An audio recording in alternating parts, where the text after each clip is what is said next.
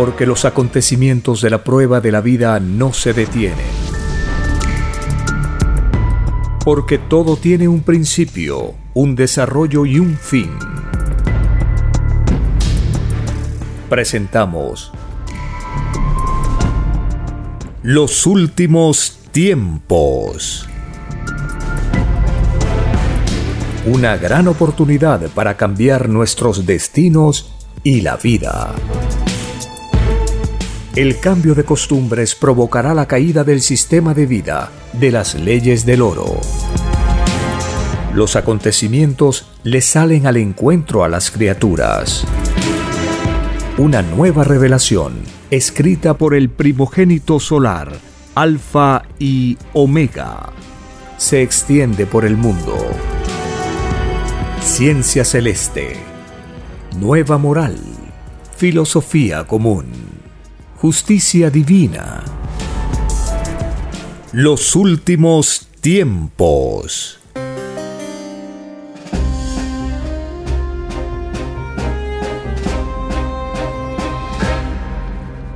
Agradeciendo al Divino Creador de todas las cosas, quien nos enseña sabiduría y justicia por medio de sus mandamientos y sagradas escrituras agradeciendo a la Divina Madre Solar Omega, la mejor amiga, quien con su infinita sabiduría nos enseña el camino a seguir para volver al reino de los cielos, agradeciendo al primogénito solar Cristo, el Hijo de Dios, quien con su infinita sabiduría retorna en gloria y majestad para juzgar a un microscópico planeta de pruebas llamado Tierra, un mundo perdido en las inmensidades del infinito universo expansivo pensante. Estamos en un momento decisivo de la prueba de la vida, porque el Divino Padre Eterno en su divino libre albedrío decide poner punto final al extraño sistema de gobierno que los seres humanos se han dado en base a las leyes del oro y no en base a los mandamientos y sagradas escrituras. El divino evangelio enseña que el juicio final del divino Padre, delegado a su Hijo primogénito, parte de la base de que todos nosotros durante todas las épocas nos estamos gobernando según el divino evangelio y los mandamientos, y no según el oro. De esa base parte el divino juicio de Dios, que nosotros estamos cumpliendo al pie de la letra y en forma rigurosa con la más elevada moral que pueda concebirse. Por lo tanto, los mandamientos de Dios nos vienen enseñando, orientando a través de miles de años cuál es el camino a seguir. El camino del conocimiento de la palabra viviente del Eterno. El camino de regirnos en nuestra organización por los diez mandamientos, porque de ellos se deriva la más elevada moral en la convivencia diaria. Si esto no está ocurriendo, significa que los seres humanos y la humanidad en su conjunto no está cumpliendo, no ha cumplido con la promesa hecha por esta humanidad al Divino Padre para pedirle vida humana y ser probados en este pedido de la vida. No se está cumpliendo con gobernarnos según el Evangelio y los de mandamientos. Eso explica por qué si nos gobernamos según las leyes del oro, entonces se gobierna dividiendo. Y dividir gobernando a los seres humanos es perpetuar el sufrimiento y todos los vicios que se derivan de esta forma de vivir. Por lo tanto, el sistema de vida capitalista, al dividir y gobernar, produce que nos alejemos del reino de los cielos, segundo por segundo, instante por instante. Y esto se va a convertir en una gran tragedia espiritual, mental y material en el desarrollo de estos últimos acontecimientos de la prueba de la vida. Porque todo tiene su tiempo. Y cuando el Divino Padre Eterno decide ponerle punto final al extraño gobierno de las leyes del oro de los capitalistas, entonces empieza un verdadero drama para ellos y un nuevo tiempo para los humildes, porque la humildad unifica y el egoísmo divide, separa.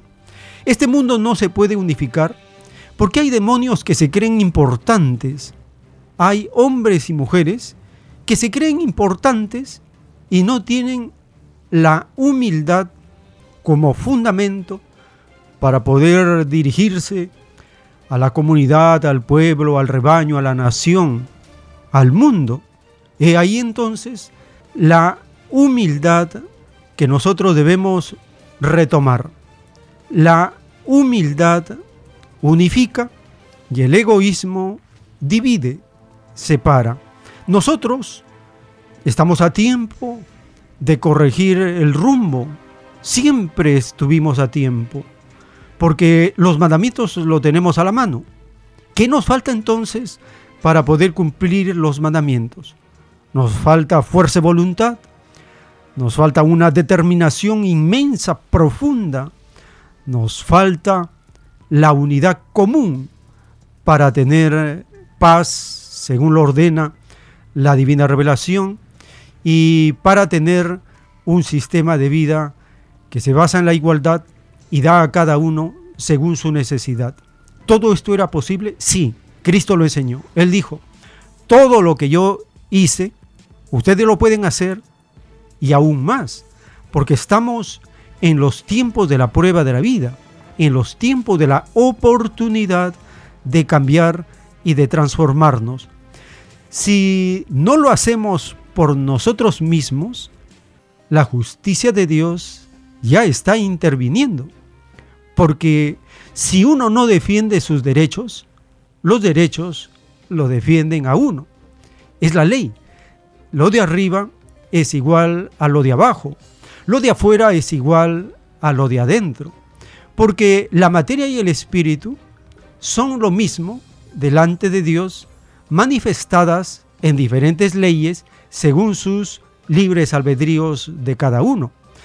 Cada tiempo, cada época, los seres humanos se revolucionan porque en su divino libre albedrío el Padre Eterno envía una nueva doctrina que marcan siglos, marcan milenios, marcan hitos en la historia de la Tierra.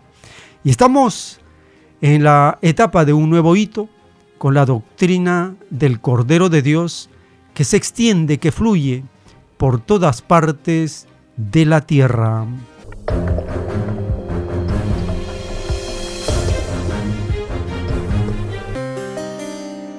Bienvenidos. Un saludo a las familias con quienes compartimos el recuerdo de las Sagradas Escrituras y la más grande noticia de todos los tiempos, la llegada de los rollos telepáticos del Cordero de Dios, que por primera vez nos enseñarán cómo el Divino Padre Eterno hizo todas las cosas. Y al enseñarnos nuestro propio origen, se produce la más grande revolución en la tierra porque lo que creíamos que era, no es. Y lo que creíamos que no era, es. Todo lo opuesto a lo esperado por la ilusión en la que nos encontramos viviendo. Pero todo esto tiene que terminar. Y el primogénito solar Cristo, cuando nos explica lo que él oye del Divino Padre por un dictado telepático, nos dice que los que creen en el reino de Dios verán el reino de Dios, porque el Divino Creador es el primero que respeta los ideales de todos sus hijos y cada cual va a recibir según sus virtudes, según sus sensaciones, según sus intenciones. Por el fruto se conoce el árbol significa que según las obras realizadas, Así cada cual va a saber si está más cerca del reino de Dios o más lejos.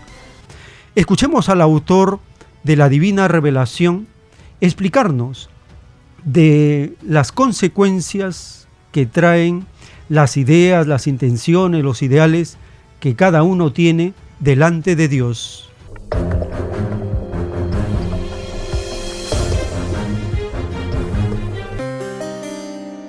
Lo que no se comprueba en un planeta, se comprueba en otro planeta. Porque nadie es único en lo que defienden los planetas. Solo el Padre es único. Pero esto es una forma de, de, no creencia, puede estar relacionada con límites. Sí. Dios. Porque dice lo siguiente: el que no creyó en el, reino de los cielos, no ve el reino de los cielos. El que creyó, no ve. El Creador es el primero que respeta los ideales de Jesús.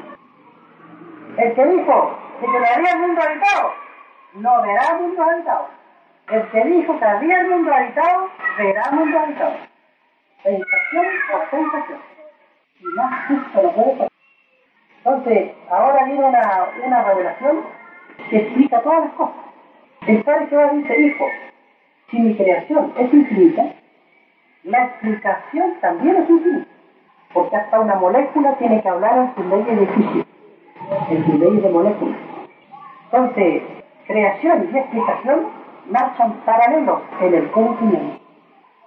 Cuando el creador se expresa en los planetas, él da doctrinas que no tienen límites, porque no tiene límites, como se enseña el mundo. Y una cosa que no tenga límites llama la atención, se propaga, se discute, se revoluciona todo, y no tiene límites. Todo conocimiento limitado que uno en la tierra queda limitado y queda subordinado al conocimiento que no tiene límites. O sea que aquí intermedio también. O sea que aquí no hay necesidad ni, ni discutir cuando esto sucede. Eso se llama por el fruto se conoce el agua. Quiere decir que según la doctrina se deduce, o el contenido de una doctrina, se deduce si es de Dios o no es de Dios. Lo de Dios no tiene límites. Ese es la, en lo supremo del conocimiento. Lo de Dios no tiene límites. Y cuando Dios expresa en los planetas, provoca la revolución más grande en los planetas. Porque Él creó todo y lo transforma todo. Está en todas las mentes. Está en todas las moléculas. Entonces las revoluciones de Dios no tienen igual en comparación a los hombres. Los últimos tiempos.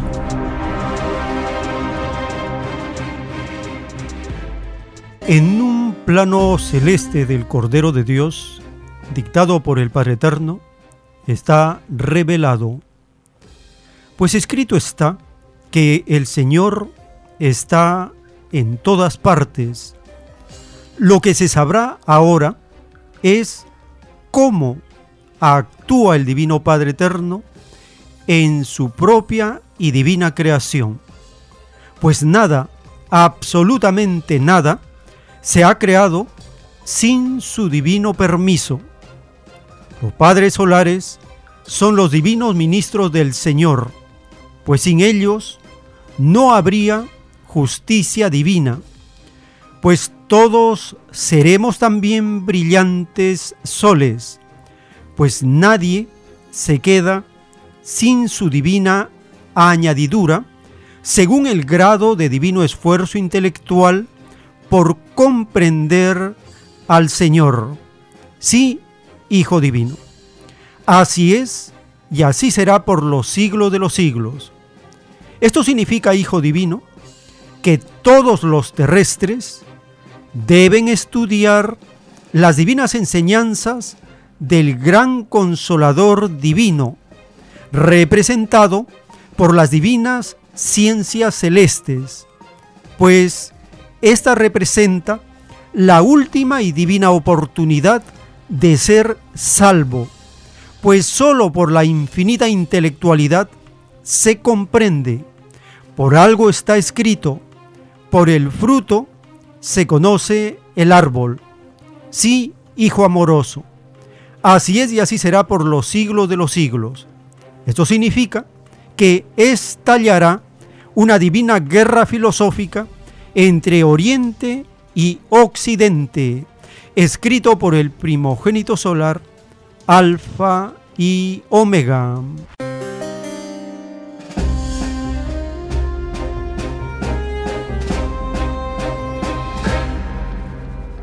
El Divino Creador nos está recordando que fue escrito que Él se encontraba en todas partes, pero que recién ahora vamos a saber cómo actúa el Divino Padre en su propia y divina creación. Y nos está diciendo que solo por la intelectualidad, solo por el conocimiento, se va a comprender. Es por ello que la sabiduría que debemos adquirir en los planetas de prueba y en todo planeta, en todo punto del universo, es la sabiduría, el conocimiento de cómo actúa el Divino Padre Eterno en su propia y divina creación. Es por ello que en el libro de los Proverbios, en el capítulo 4, nos habla de los beneficios de la sabiduría. Escuchemos el capítulo 4 del libro de los Proverbios.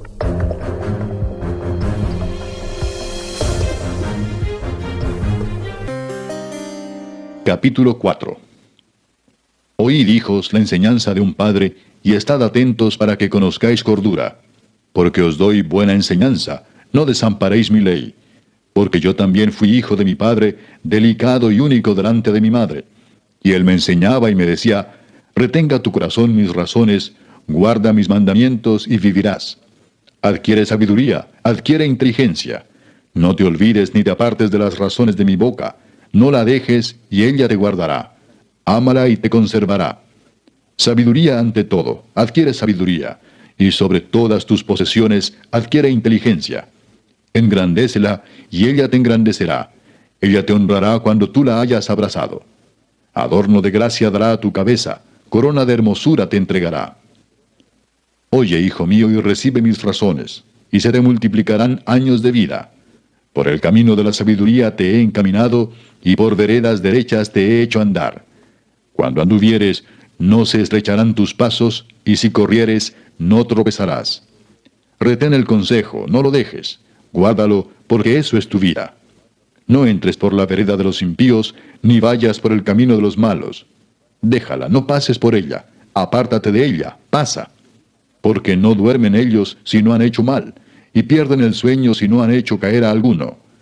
Porque comen pan de maldad y beben vino de robos, mas la senda de los justos es como la luz de la aurora, que va en aumento hasta que el día es perfecto. El camino de los impíos es como la oscuridad, no saben en qué tropiezan. Hijo mío, está atento a mis palabras, inclina tu oído a mis razones. No se aparten de tus ojos, guárdalas en medio de tu corazón porque son vida a los que las hallan y medicina a todo su cuerpo. Sobre toda cosa guardada, guarda tu corazón, porque de él mana la vida. Aparta de ti la perversidad de la boca y aleja de ti la iniquidad de los labios. Tus ojos miren lo recto y diríjanse tus párpados hacia lo que tienes delante. Examina la senda de tus pies y todos tus caminos sean rectos. No te desvíes a la derecha ni a la izquierda. Aparta tu pie del mal. Los últimos tiempos.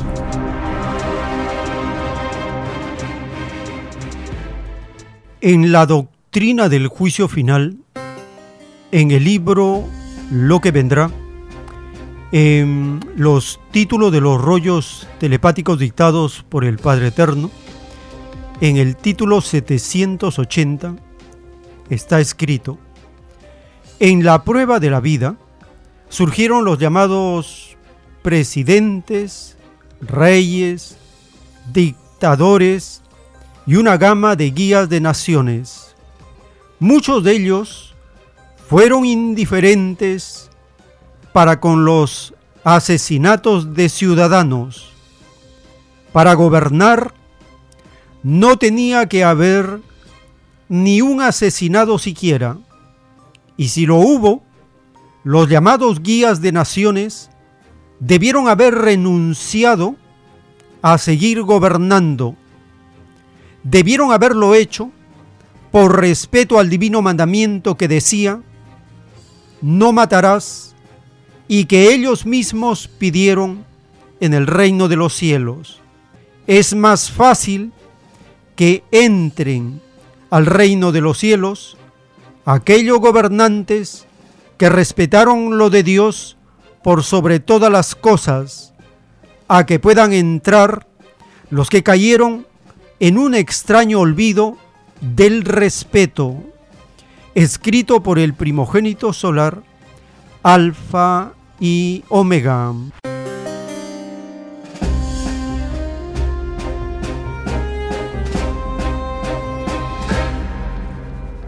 La justicia del Divino Padre Eterno para los extraños dictadores del extraño sistema capitalista que fueron indiferentes para con los asesinatos de ciudadanos, tienen juicio severísimo de parte de Dios, porque su divino mandamiento dice, no matarás. Y ellos mismos, como espíritus, pidieron ese divino mandamiento. El por qué en la prueba de la vida, este grupo de gobernantes en complicidad con los que sostienen al gobierno, como el Congreso, los partidos políticos, el poder judicial, el poder religioso, la fuerza represiva, todos en complicidad, demuestran una brutal indiferencia frente al asesinato de decenas de pobladores en el rebaño de Perú. El fallecimiento por asesinato de Rosalino Flores en esta semana fue mencionado en la prensa internacional como un asesinato de lesa humanidad cometido por este gobierno que viola abiertamente la ley de Dios y la ley de los seres humanos, los derechos humanos violados, atropellados, con una indiferencia brutal de este extraño sistema de gobierno, dirigido y mantenido en complicidad por Estados Unidos, Europa y gobiernos cómplices de los asesinatos. Y hay que hacer también mención de gobiernos y rebaños que repudian a esta dictadura instalada por la fuerza desde el Congreso, el Poder Judicial, la fuerza represiva, la secta vaticana y todo lo que tienen que ver con el gobierno pelele o títere que no gobierna, no hay gobierno en el Ejecutivo.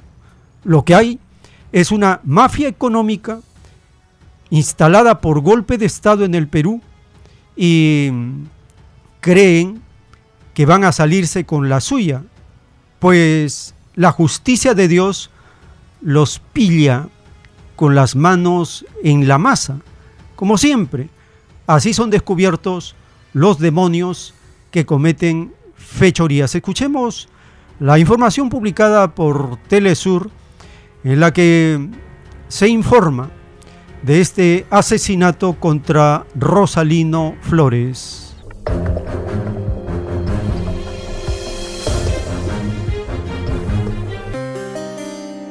Recibir 36 perdigones de plomo durante las protestas contra el gobierno de Dina Boluarte. Nuestro corresponsal Ramiro Angulo nos amplía. Buenos días, gracias eh, por el pase. Cientos eh, de personas recibieron ayer el cuerpo de Rosalino Flores, quien el 11 de enero recibió una carga de perdigones de parte de un efectivo policial. Esta congregación se realizó en las afueras del aeropuerto Alejandro Velasco Astete, eh, luego de lo cual estas personas movilizaron sus restos eh, por eh, diversos lugares y plazas de Cusco. Hay que recordar que Rosalino junto con su hermano Juan José protestaron el 11 de enero en contra del gobierno de Dina Boluarte, luego de lo cual se pudo constatar en diversos videos que este recibió un eh, disparo de un efectivo policial a una corta distancia. El día miércoles eh, se realizó su velorio en la ciudad de, Lima, en el distrito de Breña, en donde eh, una delegación de personas eh, de Puno lo acompañaron y también en donde su padre exigió justicia y que se identifique al responsable. En este lugar también eh, asistieron las personas que horas antes estaban realizando una vigilia en el frontis del Palacio de Justicia en solidaridad con eh, Rosalino. Hay que señalar que eh, Dina Boluarte ha eh, indicado que el Ministerio Público debe realizar las investigaciones y que el Ejecutivo dará las eh, facilidades para este caso. Durante su gobierno ya se vienen realizando diversas violaciones a los derechos humanos en lugares como Puno, Apurímac, Ayacucho, en Lima y en Cusco, en donde ya hay dos personas fallecidas. Otra de estas personas, además de Rosalino, es eh, Rómulo Candia. Asimismo, hay que eh, señalar que eh, Rosalino intentó luchar por su vida por cerca de dos meses. Este inicialmente fue llevado al hospital Antonio Lorena, luego trasladado al hospital Arzobispo Loaiza de Lima, en donde ya no pudo resistir más y lamentablemente falleció. Los últimos tiempos.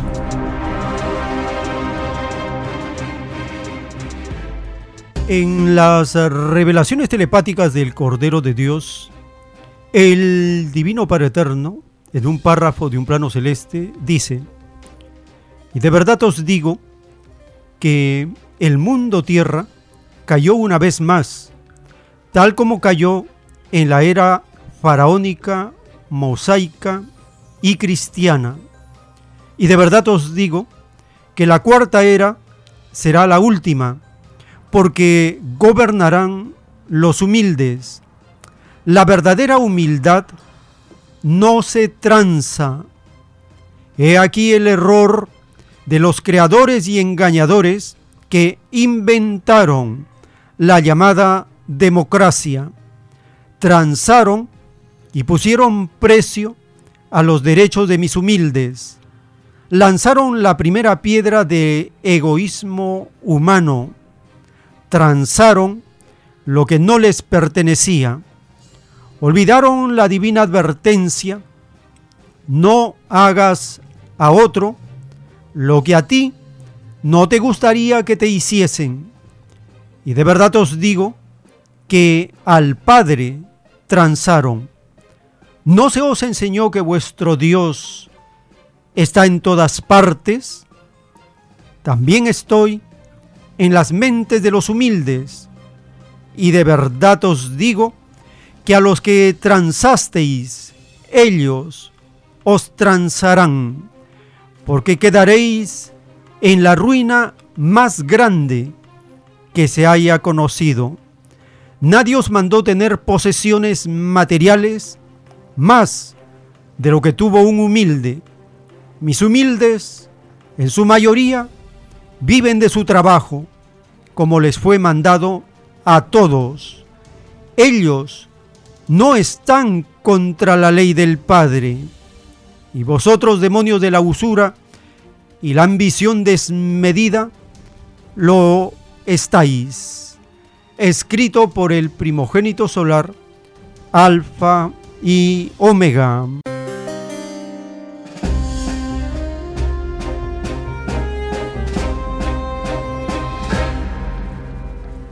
La llamada democracia, creada por aquellos que creen que son los que deben gobernar. Ellos fueron los que transaron y pusieron precio a los derechos de los humildes.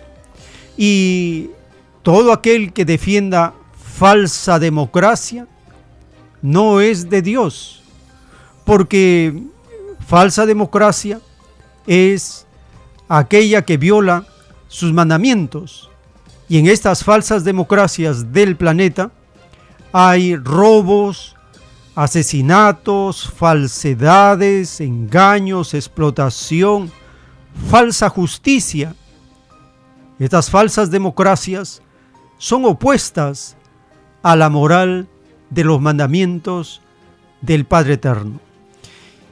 Para no confundirnos, porque los capitalistas defienden la democracia, su democracia, desde su visión, su concepción que ellos tienen de democracia, y significa que ellos son los que deben gobernar. Ellos, cuando nos referimos a ellos, nos estamos refiriendo a la llamada plutocracia, el gobierno de los ricos, los ricos, la oligarquía, el gobierno de los pocos. Estas formas de gobierno de los explotadores, en la llamada época moderna, la mencionan como democracia. Pero la democracia tiene un origen dudoso.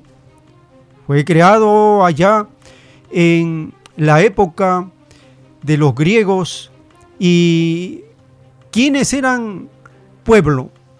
Pueblo eran los que pertenecían a la parte educada de la población y los esclavos no eran ni siquiera seres humanos. En esa época esclavista se crea la llamada democracia y se ha perpetuado de esa forma de discriminación de una minoría que gobierna a la mayoría y se impone por la fuerza, por eso es que existen las Fuerzas Armadas por todo el planeta, para imponer esta forma de gobierno de esclavitud.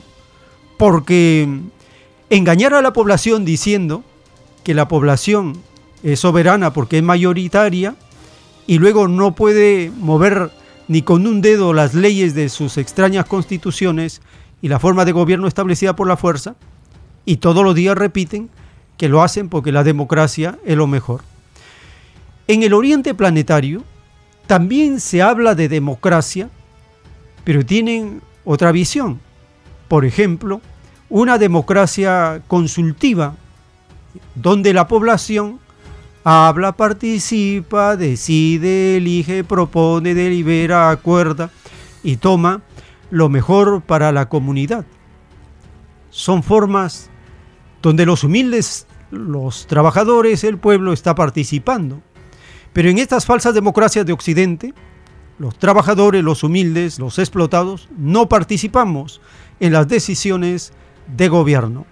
Escuchemos esta información publicada por el canal de la televisión china en español de cómo expertos del Oriente hablan, discuten de la democracia, del desarrollo sustentable y la innovación.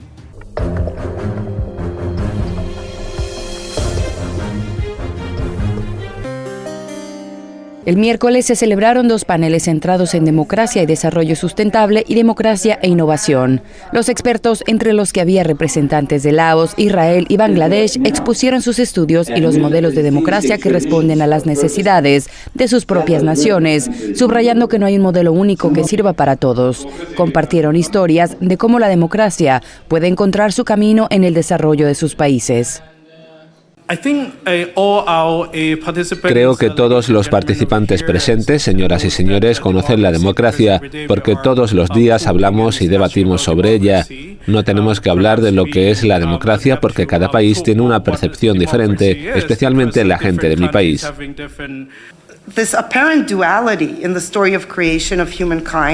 Esta aparente dualidad en el relato de la creación de la especie humana llevó a una etapa de la historia en la que se comentaban los aspectos contrapuestos de la superioridad humana y la inferioridad respecto a la naturaleza. Sin embargo, la obra sigue describiendo el importante papel del ser humano en el cultivo y la conservación de la tierra. No solo se nos atribuye superioridad, sino también responsabilidad. En lo que intento centrarme es en que una democracia plena no es lo que se necesita para un desarrollo sostenible, sino más bien, en primer lugar, una buena gobernanza y en segundo, lo que realmente se necesita en esta era es el compromiso de los jóvenes. Cada vez hay más jóvenes que no participan en la práctica de la democracia o en la elaboración de políticas.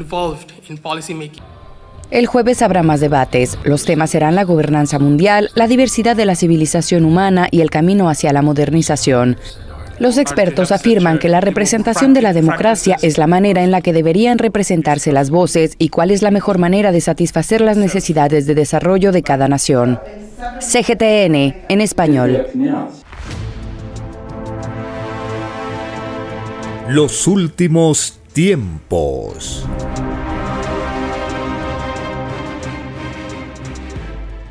En la doctrina del juicio final, en el libro Lo que vendrá, está escrito el título 2928, dictado por el Divino Padre Eterno. En la prueba de la vida surgió una extraña indiferencia por las necesidades de otros. Esta extraña indiferencia la creó la bestia con su extraño libertinaje, y las extrañas indiferencias fueron muchas. Entre las muchas estaba la de perder el agua.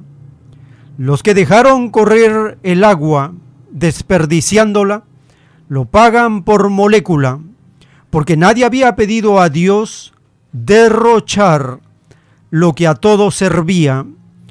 Es más fácil que entren al reino de los cielos los que ninguna molécula de agua derrocharon en la prueba de la vida, a que puedan entrar los que derrocharon tan solo una molécula, escrito por el primogénito solar, Alfa y Omega.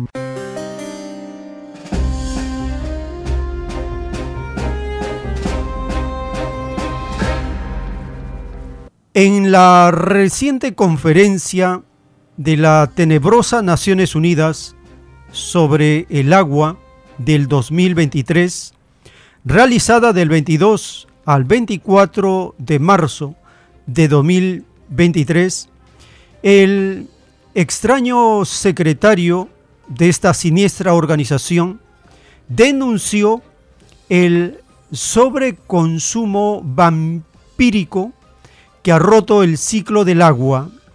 Escuchemos esta información alarmante de la crisis mundial del agua para beber.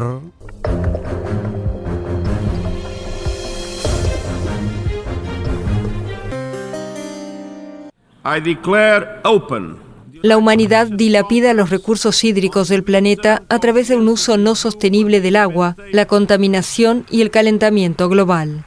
La advertencia fue hecha el miércoles por el secretario general de la ONU, Antonio Guterres, en la apertura de la Conferencia de Naciones Unidas sobre el agua. El agua es un derecho humano y un denominador común de desarrollo para forjar un futuro mejor. Pero el agua está en graves problemas. Estamos drenando la sangre vital de la humanidad a través del sobreconsumo vampírico y un uso insostenible, y evaporándola a través del calentamiento global. Hemos roto el ciclo del agua, destruido ecosistemas y contaminado las aguas subterráneas. La conferencia es la primera dedicada a este tema desde la de Mar del Plata, en Argentina, en 1977. Un informe de la ONU difundido pocas horas antes del inicio del encuentro sostiene que en muchos lugares no hay agua suficiente, mientras que en otros hay demasiada o está contaminada, y advierte del riesgo inminente de una crisis mundial del agua. De aquí a 2050, la población urbana viviendo en situaciones de estrés hídrico aumentará un 80%, pasando de 930 millones en 2016 a entre 1.700 y 2.400 millones en 2050.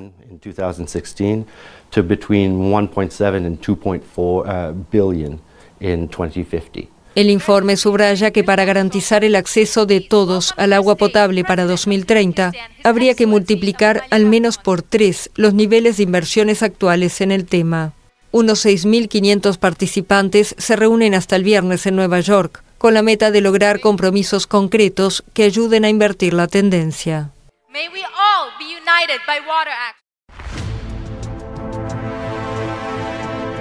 Los últimos tiempos.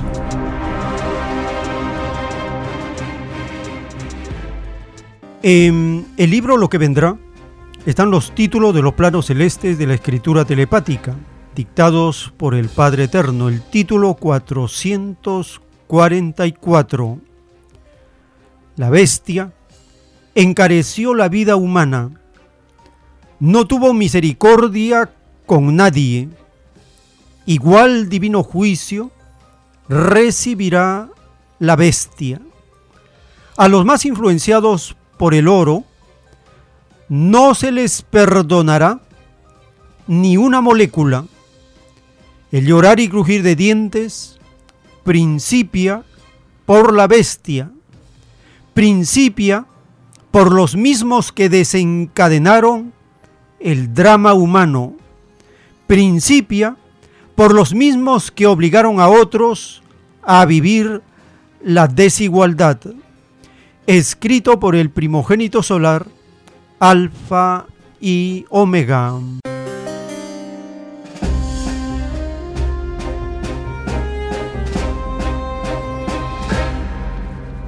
Los capitalistas encarecieron la vida humana sin misericordia. Fueron crueles, malvados y se convirtieron en verdugos económicos del pueblo. ¿A qué se debe la carestía? ¿Por qué crearon los capitalistas la inflación? Esto es un producto creado por ellos, es un fenómeno creado por los capitalistas. Esto no surge en forma espontánea, es creado, dirigido, manipulado, porque logran inmensos beneficios los explotadores. ¿Cómo ellos producen la inflación? Cuando emiten, imprimen demasiado dinero y lo ponen en circulación. Pero ¿quiénes imprimen? ¿Quiénes autorizan que se puedan hacer billetes, monedas? Son los capitalistas, los explotadores, los dueños de los bancos centrales de reserva, los dueños, aquellos que se han apropiado ilegalmente de las riquezas que pertenecen a todos.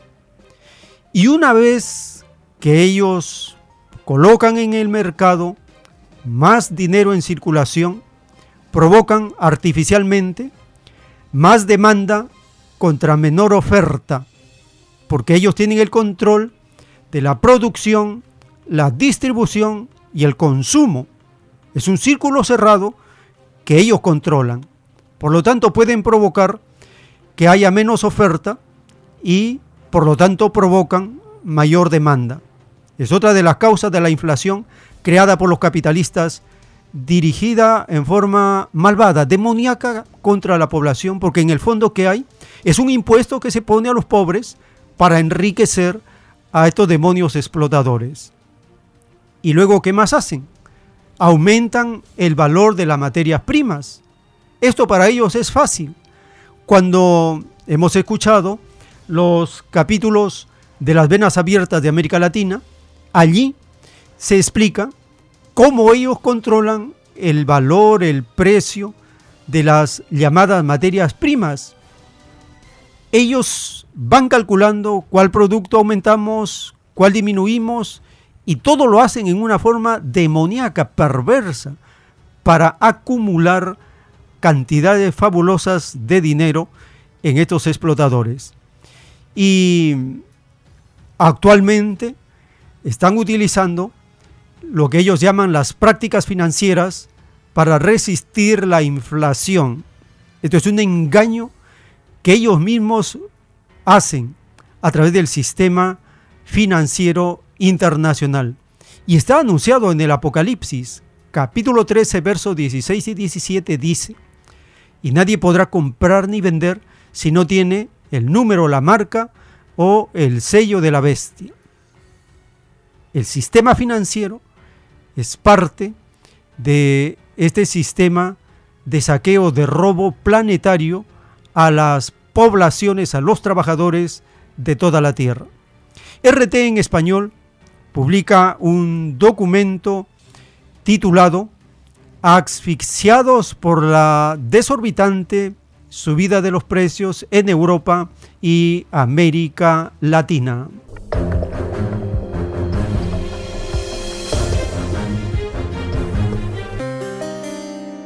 Los ciudadanos vivimos asfixiados por la desorbitante subida de los precios de la alimentación y la energía. En Gran Bretaña han bautizado como la crisis de la ensalada al aumento colosal del precio de frutas y verduras frescas. En Francia todos hablan de un marzo rojo porque los precios no van a parar de subir. En América Latina, en el primer semestre de 2022, los salarios reales cayeron un 1,7%, por encima de la media global. ¿Qué está pasando? ¿Por qué cada día somos más pobres? ¿Se debe al calentamiento global, como aseguran algunos? Más bien parece que son las tensiones globales las causantes de esta situación. Pero sobre todo se debe a que unos pocos están aprovechando el momento para enriquecerse. Y como siempre, los que no llegamos a final de mes somos nosotros, la clase trabajadora. Los ciudadanos estamos muy enfadados viendo cómo perdemos calidad de vida. Según las últimas encuestas, lo que más nos preocupa es el bolsillo. Frutas y verduras son ahora artículos de lujo a los que no podemos acceder todos. Hay que elegir entre comprar pepinos o echar gasolina al coche para ir a trabajar. Y eso que vivimos en el jardín más fructífero del mundo. ¿No, señor Borrell? Yo creo que más bien vivimos en una economía de guerra. Pero, ¿quiénes nos están haciendo la guerra? En Europa, según fuentes del sector, los invernaderos tuvieron que apagar por el alto coste del gas. Y mientras los proveedores piden una subida de los precios de determinados productos, de sus productos, los distribuidores denuncian que esa subida no está compensada, sino que es un abuso que, de aquellos que aprovechan el momento. En el último año, el precio de los huevos en Bélgica ha subido un 38% y la cesta de la compra ya es un 22% más cara en Alemania. La inflación en la zona euro ha alcanzado el 8,5% en el mes de febrero. Lleva 23 meses fuera del 2% que recomienda el Banco Central Europeo. Y aquí en Europa comprar una vivienda es realmente una odisea, un gran problema. El año pasado fue especialmente duro para los habitantes de Latinoamérica que vieron cómo sus salarios disminuían por encima de la media global, al mismo tiempo que aumentaban los precios de nuevo de la alimentación y la energía. ¿Y qué pasa con el coche? Ese objeto icónico que democratizó a la clase media después de la Segunda Guerra Mundial.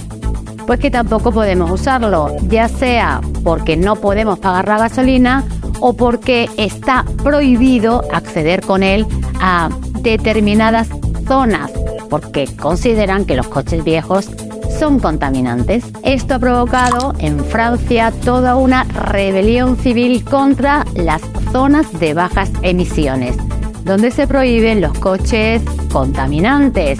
Aquellos conductores que no puedan cambiar de coche, pues tienen un grave problema, porque no todo el mundo puede comprarle un coche a Elon Musk o a la casa Ferrari. El presidente de la Reserva Federal estadounidense ha comparecido, como cada semestre, ante el Senado y el Congreso para, en esta ocasión, tranquilizar a los mercados. Pero ¿quién tranquiliza a los enfadados e indignados ciudadanos que vemos como nuestro enfado va en paralelo al aumento del coste de la vida? 95 grandes empresas del sector de la alimentación y la energía han más que duplicado el beneficio en el último año.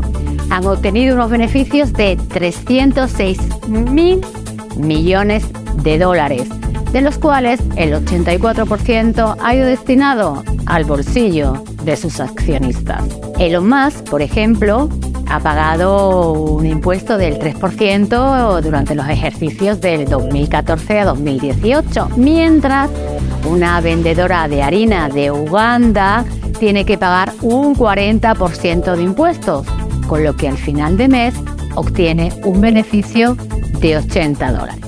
La dinastía Walton, propietaria del 50% de la multinacional Walmart, ha obtenido 8.500 millones de dólares en el pasado ejercicio. Vemos que las sanciones al gas y al petróleo ruso son muy efectivas, pero para estas megacorporaciones estadounidenses de la alimentación y la energía y de sus aliados, hay gas de sobra, pero en este año de guerra el suministro de gas ruso a Europa se ha recortado del 40 al 7% el rearme de la OTAN y las constantes peticiones del presidente Zelensky para que le mandemos cada vez más y más armas ha puesto en peligro no solamente la paz mundial, sino el estado de bienestar.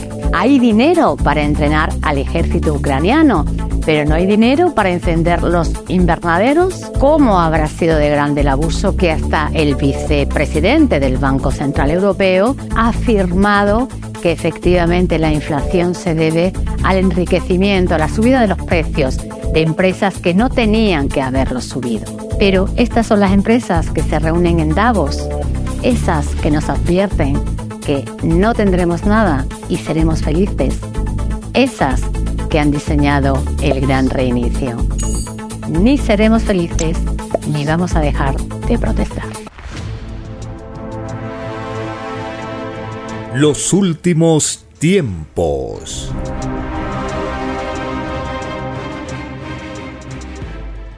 Les eh, recordamos las actividades en Vegetalia, Girón Camaná 344 en el Cercado de Lima. A partir de esta semana, los estudios de las Sagradas Escrituras se van a realizar los sábados desde las 5 de la tarde en adelante. Los domingos ya no se van a realizar estas actividades. Estamos informándoles para que lo tengan en cuenta. Las actividades en Vegetalia ahora serán los sábados a partir de las 5 de la tarde. Los domingos ya no va a haber actividad cultural en Vegetalia. Ahora se trasladan para los sábados a partir de las 5 de la tarde. Allí solicite también su material como el último folleto y por qué no gobiernan los trabajadores para compartirlo gratuitamente con la población. Y en el distrito del Lince, en Avenida César Canevaro 469, en el restaurante vegetariano Fuente Natural, allí de lunes a sábado, a partir del mediodía, solicite sus volantes y el folleto titulado ¿Y por qué no gobiernan los trabajadores para su distribución gratuita con la población?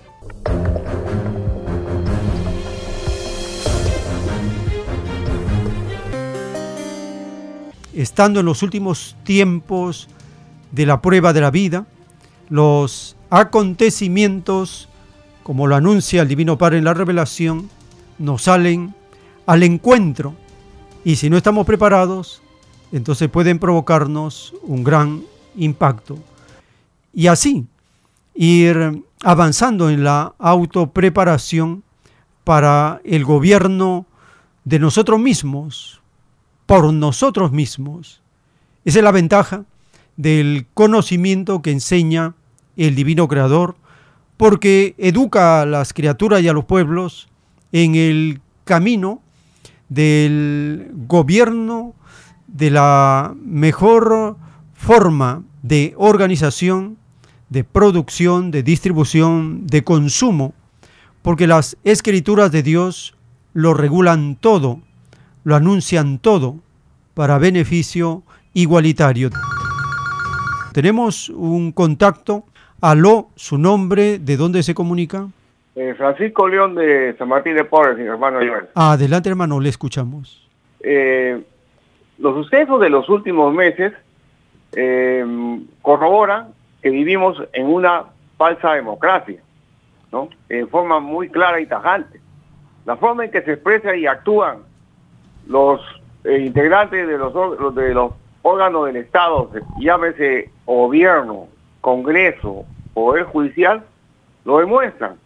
Ellos quieren pertenecer a una clase de personas que mandan sobre los demás y son los dueños del país y de sus bienes. Y con esos hacen lo que ellos les da la gana.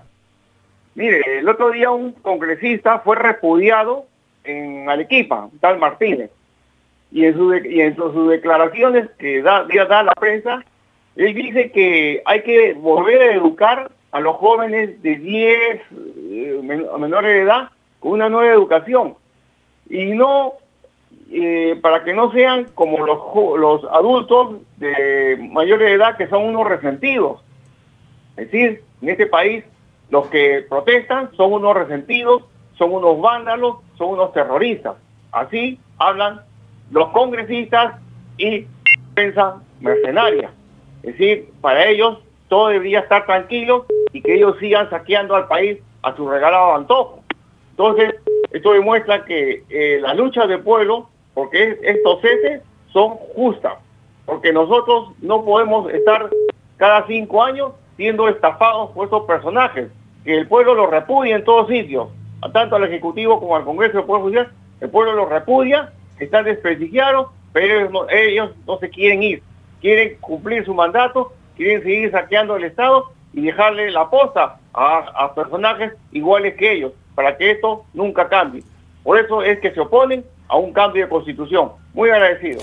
Muchas gracias por su participación y de esta manera estamos llegando a este término del segmento para invitarles que continúen porque tenemos todavía más audio, más información para compartir en la siguiente.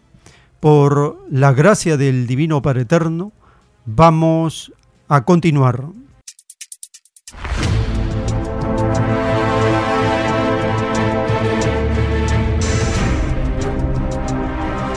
Los últimos tiempos.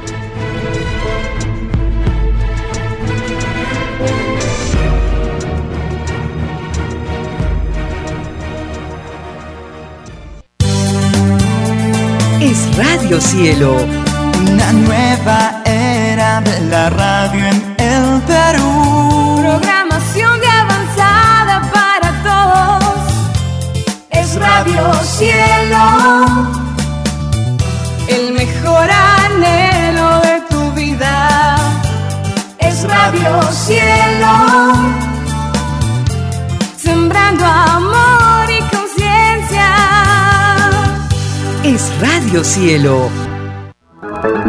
Ahora, tu radio favorita, Cielo, llega a todo el mundo. Visítanos e interactúa con todos tus conductores de la variedad de programas que ofrece tu radio Cielo. Radio Cielo en la red. Ingresa a la www.radiocielo.com.pe y desde tu teléfono móvil, interactúa con nosotros. Radio Cielo, a la vanguardia de la tecnología. tecnología. Cielo.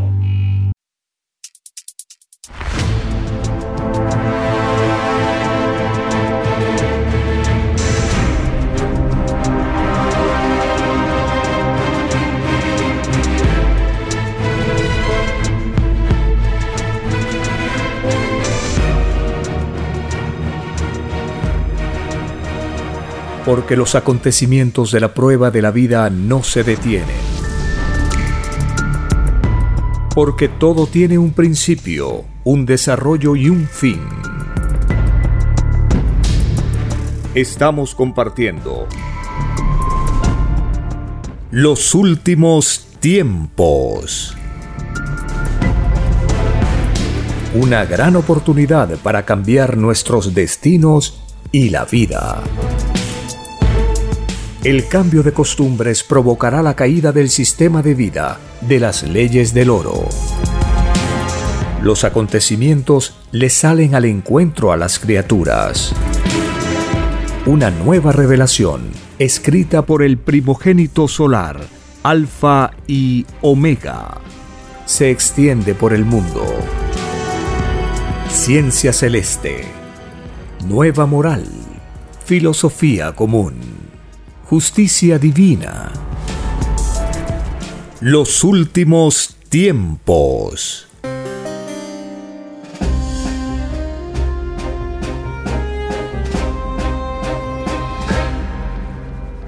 Gracias al Divino Creador de todas las cosas, quien nos envía sus escrituras, su revelación, para avanzar más en el plano moral, espiritual y material.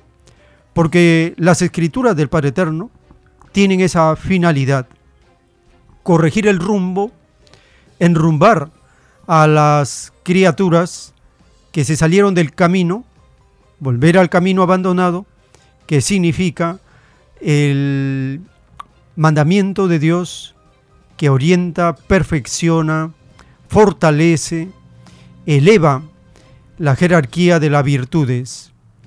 Gracias a la Divina Madre Solar Omega, la mejor amiga, ella siempre está atenta para instruir y consolar en verdad y en justicia, porque así está enseñado en las escrituras.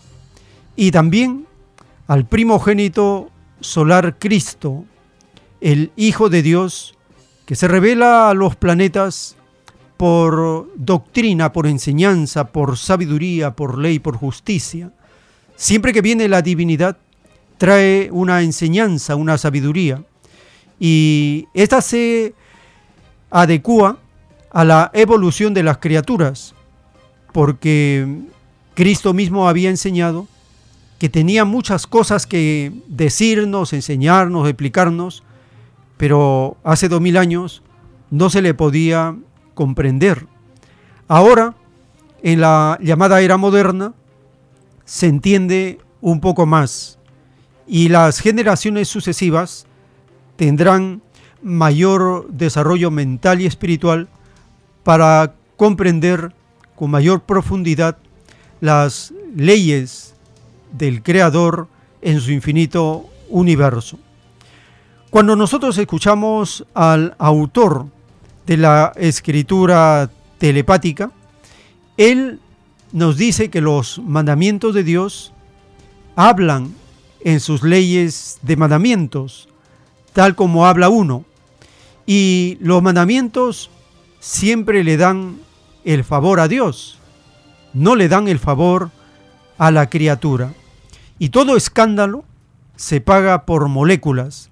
Y ahí nos va explicando las equivalencias del juicio de Dios para este mundo.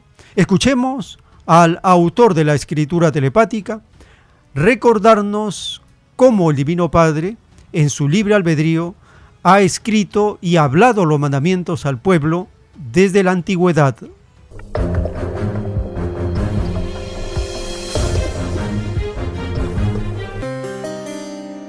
Y los mismos mandamientos hablan en sus leyes y mandamientos, tal como habla uno. Y los mandamientos siempre le dan el favor a Dios, no, no le dan el favor a la criatura. Y todo escándalo es por moléculas.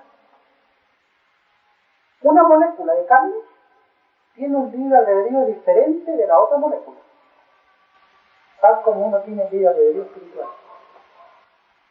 En el juicio uno tiene alineado todo un ejército, que es de uno. Eso se llama el todo sobre el todo, de uno. Ahí nace el término de ejércitos. Como él creó todo, el ejército de él está compuesto de todo y su ejército no tiene límite. Nadie conoce dónde termina el ejército de Jehová desde que existe el universo. Son ejércitos que en el macrocosmo oscurecen los jugadores y se ven criaturas de todas las geometrías imaginables. Es tan inmenso ese ejército que los seres humanos no los conocen. Por eso se escribió del polvo Eres y del polvo Verás es decir, de lo microscópico eres y a lo microscópico igualito. Nadie conoce su planeta. No conoce el padre Jehová, la madre solar Omega y ciertos padres solares que fueron profetas en la tierra. Los últimos tiempos.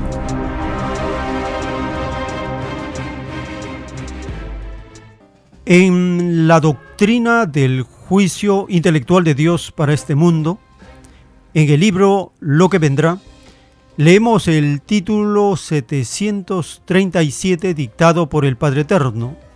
En la prueba de la vida, muchos escandalizaron de muchas maneras la vida que cada uno llevó en la prueba de la vida se verá en la televisión solar en presencia de multitudes jamás vistas, se juzgará a los escandalosos del mundo. Muchos se suicidarán ante la vergüenza que experimentarán. Estos suicidios serán inútiles porque volverán a ser resucitados por el Hijo de Dios, porque los tales pidieron el divino juicio final en el estado de vivos y en un plano, en un rollo telepático, el divino Padre Eterno nos dice, y de verdad os digo que todo llamado ídolo de la tierra, ninguno entrará al reino de los cielos. Son engrandecidos en la tierra y empequeñecidos en el cielo. Y de verdad os digo que todo deportista que se mostró en paños menores ante el mundo, malditos son, porque millones y millones de niños los vieron. Y pobres de aquellos que dirijan la palabra a estos malditos del escándalo público. Y de verdad os digo que todos los que asistieron a espectáculos, a ver a estos demonios del escándalo, serán juzgados y acusados en el reino de espectadores inmorales. Y todo espectador inmoral deberá sumar del propio tiempo todos los segundos transcurridos en inmoralidad. Y de verdad os digo que si son castigados los escandalosos con mayor severidad, serán castigados aquellos por el cual vino el escándalo. Pobres de los que organizaron tales entretenciones escandalosas, serán los primeros en el llorar y crujir de dientes. Escrito por el primogénito solar, Alfa y Omega.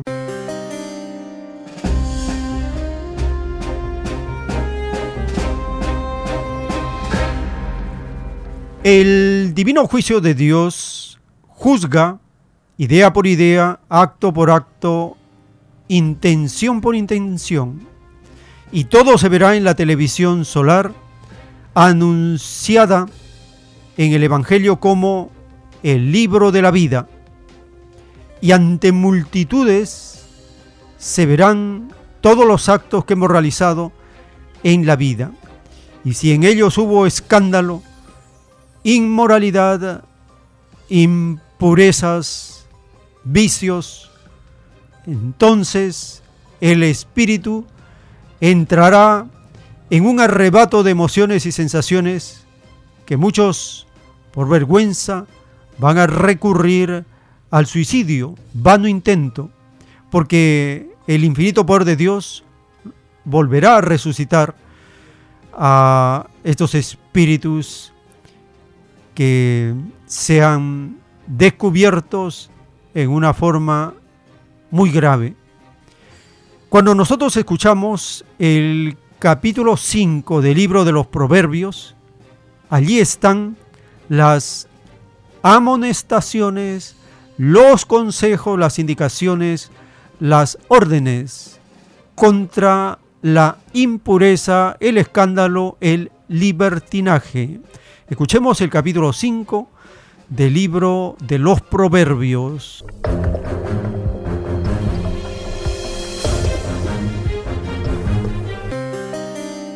Capítulo 5 Hijo mío, está atento a mi sabiduría y a mi inteligencia inclina tu oído, para que guardes consejo y tus labios conserven la ciencia. Porque los labios de la mujer extraña destilan miel y su paladar es más blando que el aceite, mas su fin es amargo como el ajenjo, agudo como espada de dos filos. Sus pies descienden a la muerte, sus pasos conducen al Seol. Sus caminos son inestables, no los conocerás si no considerares el camino de vida. Ahora pues, hijos, oídme, y no os apartéis de las razones de mi boca. Aleja de ella tu camino, y no te acerques a la puerta de su casa, para que no des a los extraños tu honor y tus años al cruel. No sea que extraños se sacien de tu fuerza, y tus trabajos estén en casa del extraño, y gimas al final cuando se consuma tu carne y tu cuerpo, y digas, cómo aborrecí el consejo, y mi corazón menospreció la reprensión. No oí la voz de los que me instruían, y a los que me enseñaban no incliné mi oído. Casi en todo mal he estado en medio de la sociedad y de la congregación. Bebe el agua de tu misma cisterna y los raudales de tu propio pozo. ¿Se derramarán tus fuentes por las calles y tus corrientes de aguas por las plazas? Sean para ti solo y no para los extraños contigo. Sea bendito tu manantial y alégrate con la mujer de tu juventud, como sierva amada y graciosa Gacela. Sus caricias te satisfagan en todo tiempo, y en su amor recréate siempre. ¿Y por qué, hijo mío, andarás ciego con la mujer ajena y abrazarás el seno de la extraña? Porque los caminos del hombre están ante los ojos de Jehová, y él considera todas sus veredas. Prenderán al impío sus propias iniquidades, y retenido será con las cuerdas de su pecado. Él morirá por falta de corrección, y errará por lo inmenso de su locura. Los últimos tiempos.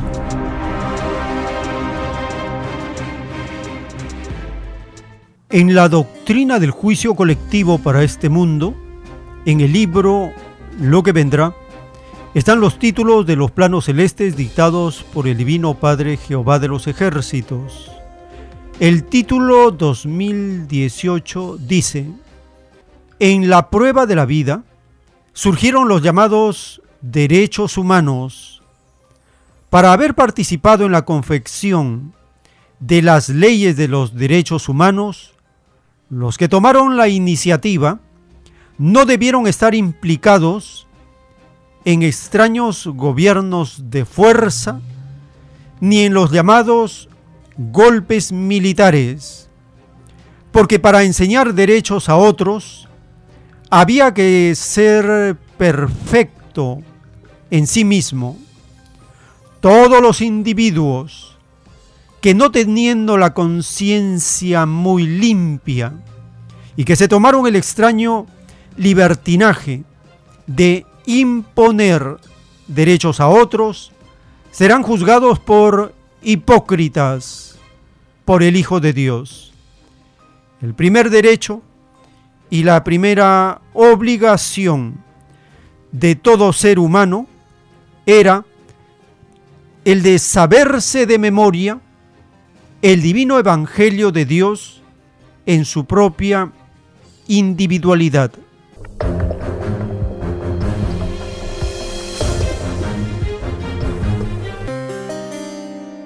Y el título 2019, dictado por el Divino Padre Eterno, dice, los que se tomaron el extraño libertinaje de enseñar los derechos humanos a otros y que a la vez aprobaban el uso de la fuerza, serán juzgados por hipócritas en el divino juicio de Dios. El primer derecho entre los derechos a que tenía derecho la criatura humana era la de no ser tratado por la fuerza. Este derecho se pidió en el reino de los cielos. Nadie pidió a Dios ser tratado por intermedio de la fuerza, porque todos habían pedido el razonamiento a Dios. El razonamiento es de la luz, la fuerza es de las tinieblas. Y es más fácil que entre al reino de los cielos uno que en sus ideales prefirió y defendió al razonamiento a que pueda entrar uno que prefirió el uso de la fuerza. Los que cayeron en el uso de la fuerza, en la prueba de la vida, tendrán infinitas y futuras existencias en que a ellos se les tratará con el uso de la fuerza. El número de estas existencias equivale al número de segundos que contenía el tiempo empleado mientras se hacía uso de la fuerza. Títulos escritos por el primogénito solar, Alfa y Omega.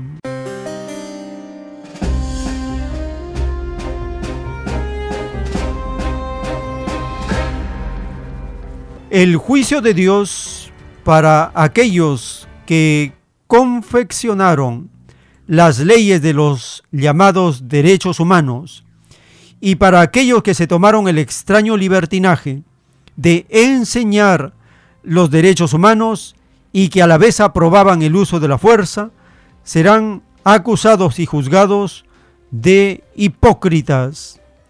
¿Y cuál es la nación que encabeza esta confección de las leyes y pretende enseñar y sancionar y emitir informes anuales sobre los derechos humanos en el planeta, esa extraña nación es Estados Unidos. Se toma el extraño libertinaje de mentir, calumniar, difamar a las naciones y a todos los rebaños los sentencia, los acusa, les da su veredicto, como si fuera un juez planetario o el gobierno del mundo o la policía planetaria. Se toma extrañas atribuciones que no le corresponden.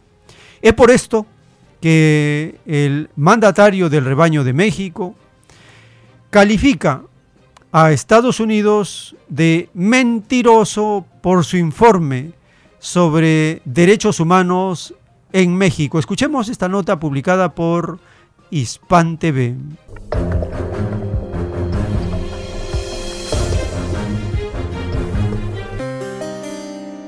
El presidente de México, Andrés Manuel López Obrador, negó el informe en el que el Departamento de Estado de Estados Unidos desglosó presuntas diversas violaciones a los derechos humanos por parte de las autoridades mexicanas. Es pura politiquería, dijo el mandatario en relación con la nota de Estados Unidos.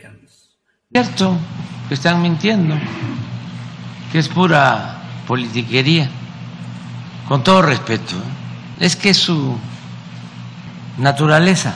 No quieren abandonar la doctrina Monroe y antes el llamado destino manifiesto. No quieren cambiar. En este contexto, el jefe de Estado mexicano aseguró que los estadounidenses creen que son el gobierno del mundo.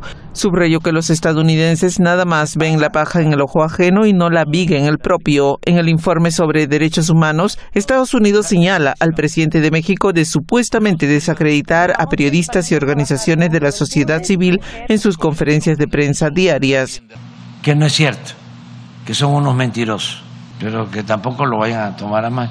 Este, es como si aquí nosotros los evaluáramos. A ver, derechos humanos. Oye, ¿por qué no liberas a Sánchez? Si estás hablando de periodismo y de libertad. AMLO reitera sus dudas sobre la validez del documento. Nuevamente denunció las injerencias aplicadas desde Washington. López Obrador también ha reaccionado al tema de la violencia causada por el narcotráfico y ha criticado a Estados Unidos por no combatir el comercio de drogas en su territorio. ¿Por qué se permite en Estados Unidos que opere un cartel o varios carteles que distribuyen en ese país con libertad el fentanilo que le hace tanto daño a los jóvenes o decirles a ver qué estás haciendo por los jóvenes para que no consuman fentanilo. El fentanilo ha estado presente en el discurso del mandatario en los últimos meses. En esta línea aseveró que su administración está ayudando y cooperando con el gobierno de Estados Unidos en detener la entrega de drogas, sobre todo fentanilo, pero denuncia que desde su vecino del norte solo culpan a México porque dice se les hace fácil decir que México viola los derechos humanos. Nancy Lo con información de Nargues Fala, Hispan TV Noticias. Los últimos tiempos.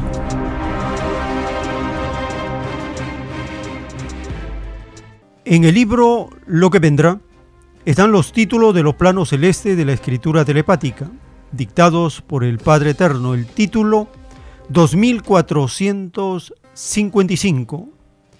En la prueba de la vida, muchos creyeron en los rumores. Para creer en ellos, había que averiguar hasta dónde se pudiera si el contenido del rumor era o no cierto, porque al no hacerlo se corría el riesgo de estar calumniando a alguien. Y los que lanzaron falsos rumores lo pagan por segundos, ideas y moléculas. A estos falsos se les verá en la televisión solar y para ellos no habrá misericordia, porque ellos no la tuvieron para el mundo.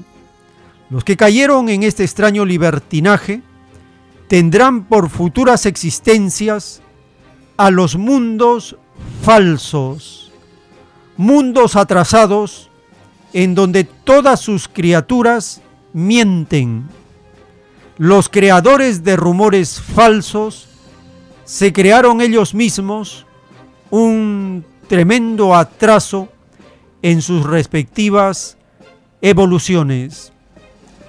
Y en el título 3627, dictado por el Divino Creador de la vida, dice, en la prueba de la vida, los que atropellaron los derechos humanos fueron los fabricantes de armas y los que con ellas perfeccionaban el arte de matar.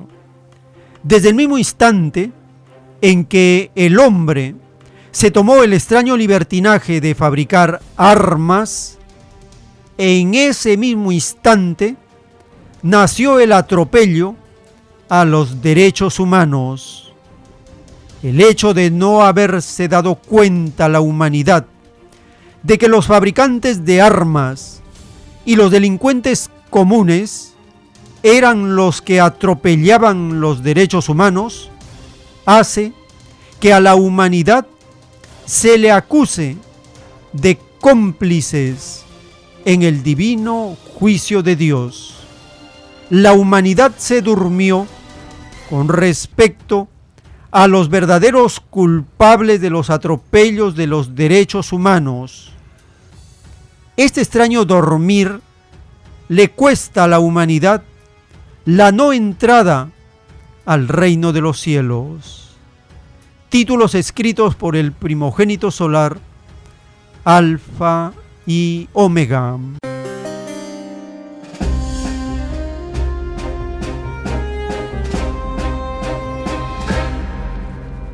Estamos conociendo las reacciones de gobiernos y naciones que se ven atropelladas por la mentira, la calumnia, la difamación que todos los años hace Estados Unidos con su extraño y demoníaco informe de los derechos humanos en el planeta, pero nunca ha hecho un autoinforme para la violación de los derechos humanos en Estados Unidos por los mismos gobiernos y autoridades y mafias económicas y criminales que actúan en esa demoníaca nación cabeza de la bestia.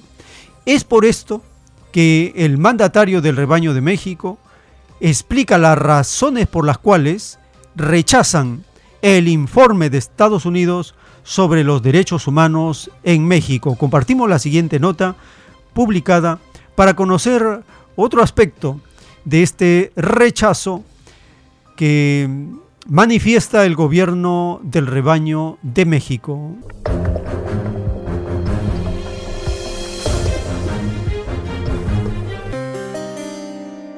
Buenos días.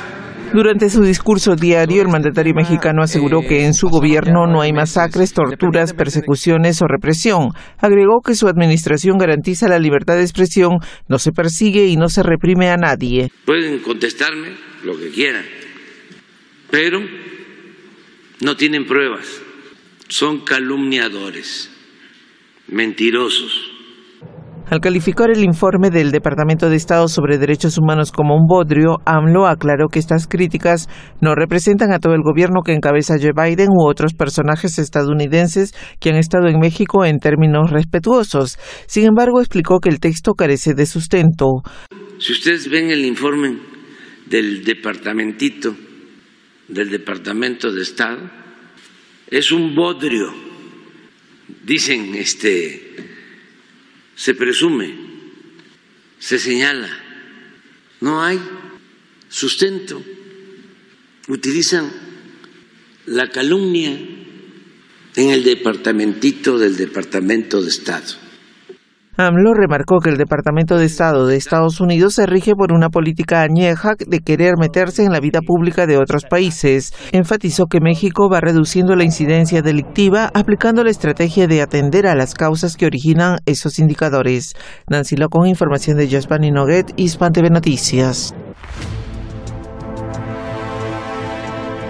Los últimos tiempos.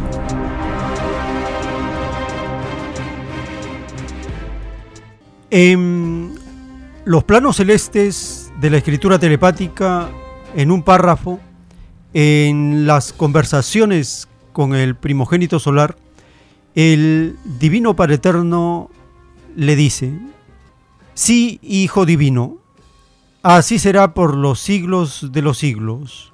Por lo tanto, de ellos será el llorar y crujir de dientes, lo mismo para la maldita Corte Suprema de Justicia, pues son los mismos demonios disfrazados de corderos, pues es la misma calaña de los tiempos romanos.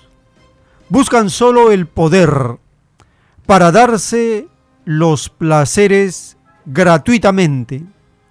Sí, Hijo Divino. Así es.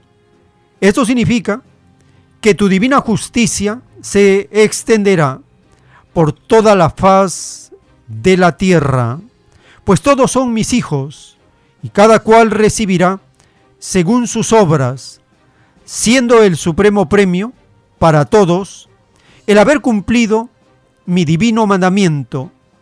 Te ganarás el pan con el sudor de tu frente. Sí, Hijo Divino, así es. Esta divina ley del divino trabajo es causa única y suprema de mi divina justicia en la tierra.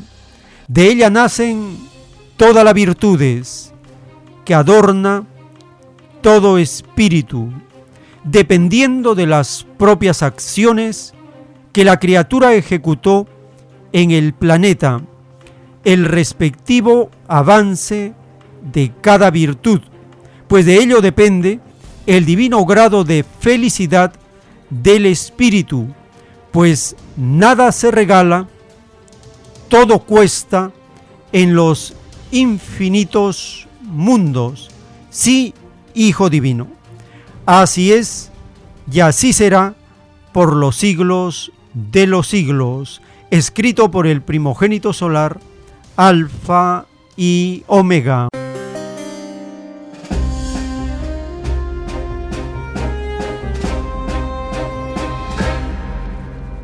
La justicia del Divino Padre condena a las llamadas Cortes Supremas de Justicia Y hay una que se llama la Corte Penal Internacional, pero es una verdadera marioneta de Estados Unidos y del occidente capitalista. Es una entidad extraña fundada el año 2002 y el pasado viernes 17 de marzo emitió una orden de arresto contra el presidente de Rusia, Vladimir Putin. La pregunta que surgió de inmediato fue, ¿bajo qué fundamento esta extraña corte definió esta medida que fortalece la brecha que existe entre el occidente capitalista en manos de Estados Unidos y Rusia para conocer un poco más de la injusticia que comete esa extraña corte penal al servicio de Estados Unidos, Estados Unidos se toma la atribución de manipular, ordenar a esta extraña Corte Penal Internacional y declara abiertamente que no forma parte de ella, pero se da atribuciones para ordenarle qué hacer. Escuchemos el documento publicado por RT en español. Allí habla que esta marioneta de Estados Unidos es una extraña corte de injusticia.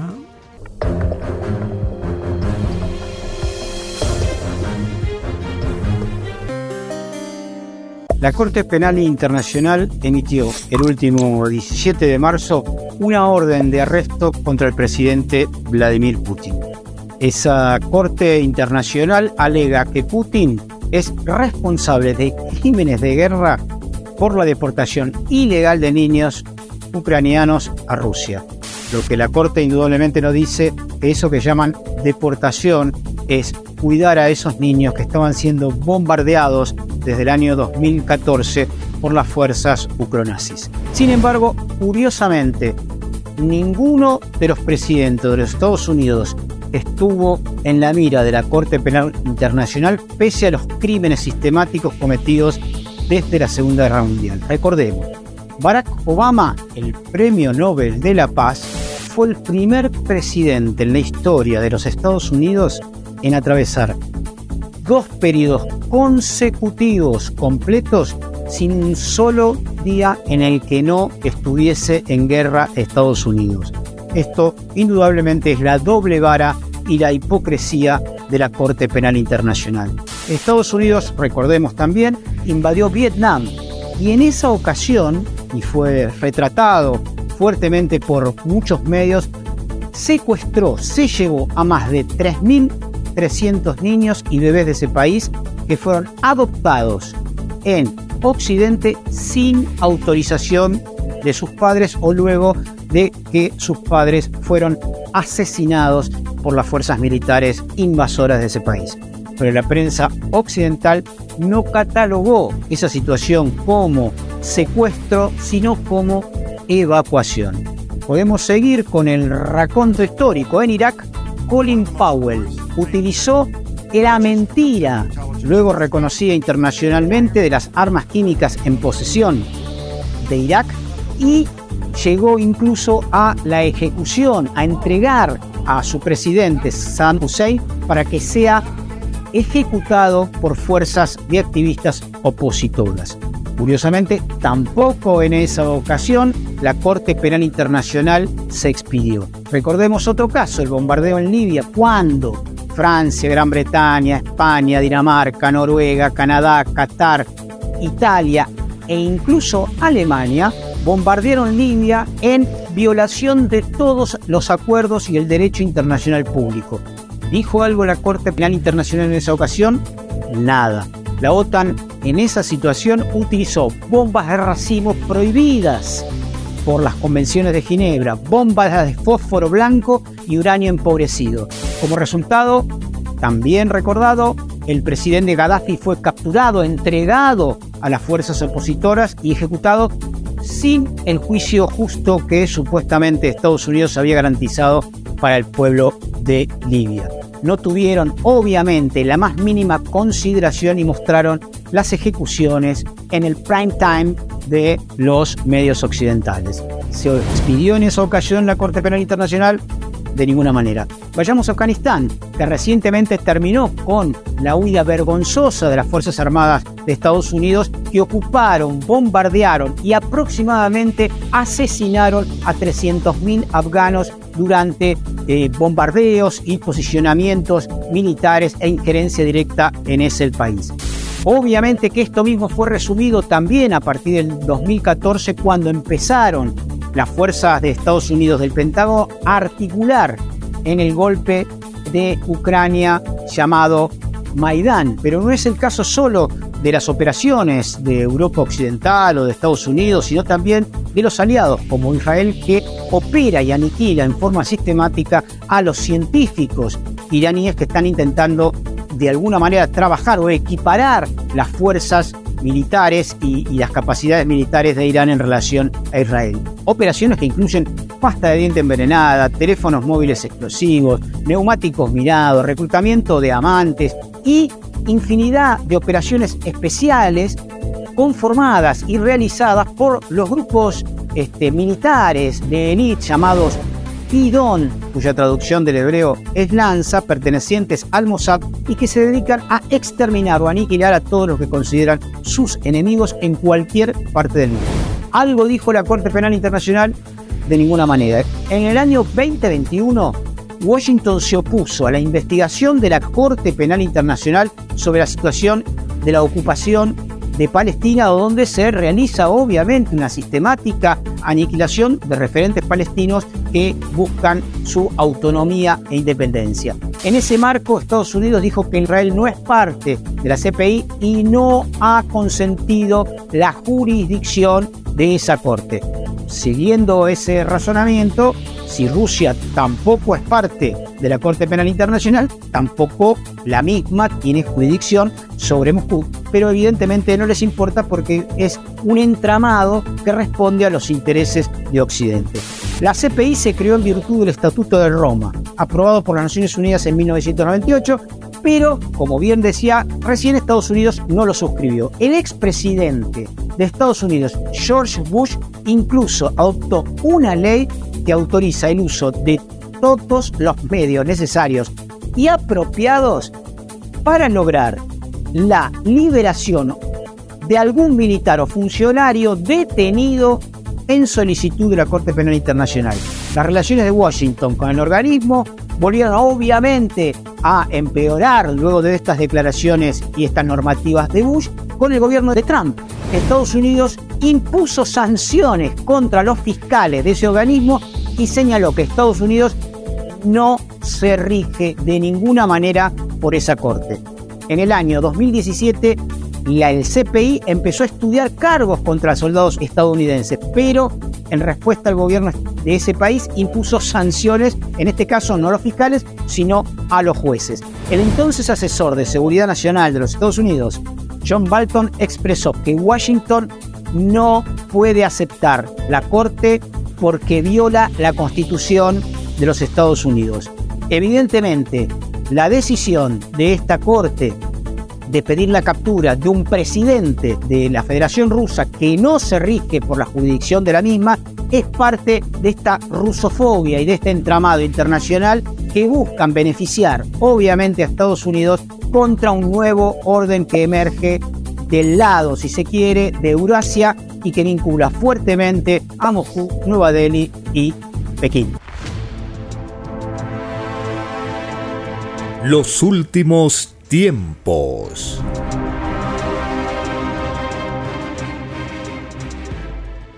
En el juicio intelectual de Dios para este mundo, en el libro Lo que vendrá, están los títulos de los planos celestes dictados por el Padre Eterno. El título número 2. En la prueba de la vida, muchos protestaron de las injusticias del extraño mundo salido de las extrañas leyes del oro.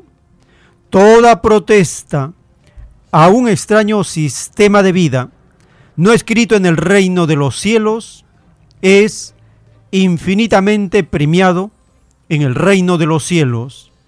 Este premio celestial es segundo por segundo y cada segundo se multiplica por mil porque es puntaje colectivo.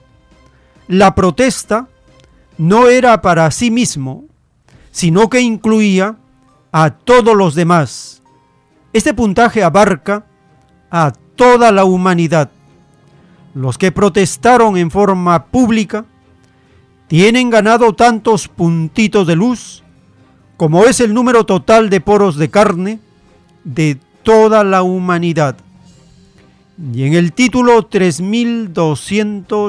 3253, en la prueba de la vida, había que protestar por todo lo injusto, porque toda protesta tiene divino premio de luz en el divino juicio de Dios. El primero que protestó en contra de un extraño sistema de vida fue el Hijo de Dios. Los que mandaban en el capitalismo antiguo de la era romana fueron los que ordenaron la muerte de Cristo. Ellos son los mismos espíritus que al volver a nacer de nuevo, siguieron perfeccionando al llamado capitalismo. La prueba de la vida consistía en reconocerlos. Títulos escritos por el primogénito solar, Alfa y Omega.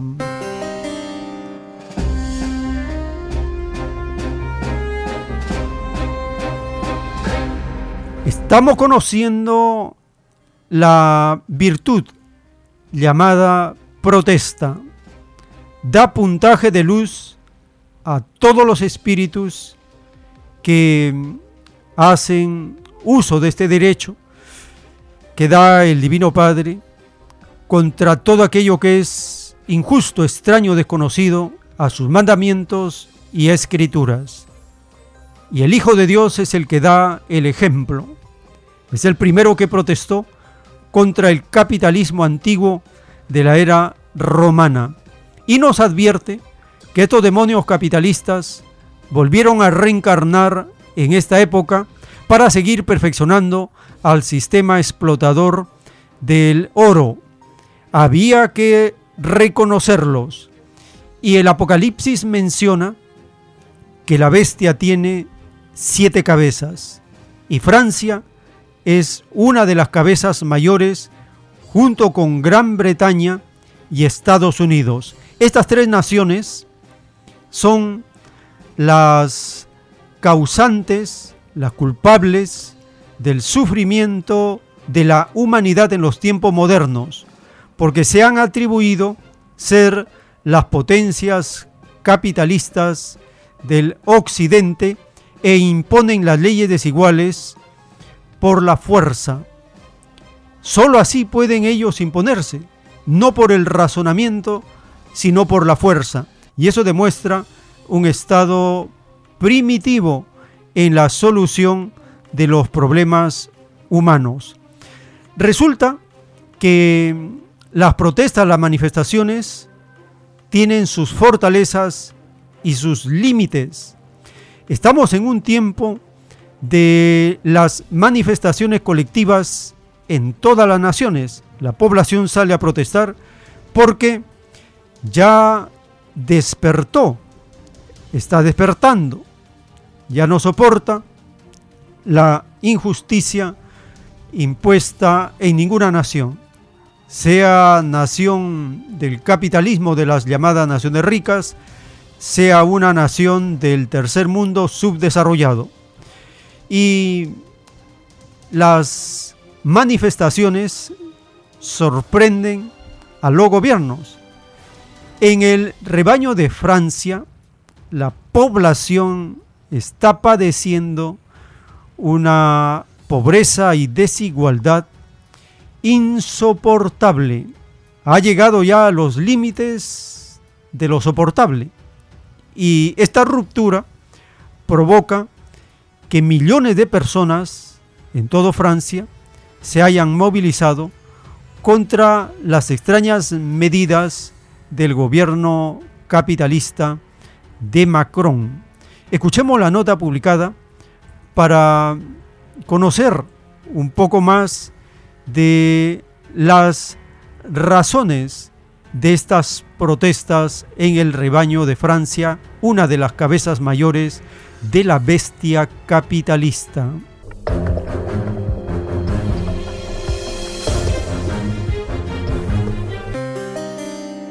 Bloqueos de la gran refinería de Total Energies cierre de carreteras e interrupciones en los servicios de trenes. Sigue la ira de los franceses hacia la reforma de pensiones. Según informes, más de un millón de manifestantes salieron a las calles en todo el país.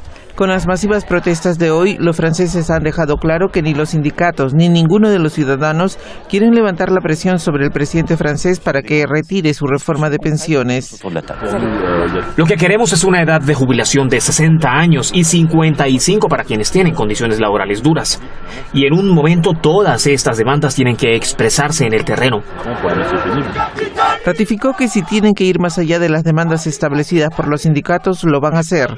Además, el líder del partido izquierdista Francia Insumisa dijo que no se puede estar hoy en un país donde rige el derecho a la huelga, excepto cuando las autoridades deciden requisar a los trabajadores. Esto muestra que el Estado de Derecho condicional no existe. Estamos aquí para defender el derecho a la huelga, porque esa es la cuestión. No aceptamos, los trabajadores no aceptamos que no se respeten nuestros derechos. A su juicio, los enfrentamientos no van a finalizar como en los días anteriores. Sin embargo, afirmó que en el caso de que suceda algún enfrentamiento con la policía, estarán listos. Estas palabras se producen mientras que desde París se informa que las fuerzas policiales han tenido enfrentamientos con manifestantes y usaron gases lacrimógenos y dispararon cañones de agua. Las autoridades informaron que hasta el momento hay 123 policías y gendarmes heridos y más de 80 personas detenidas.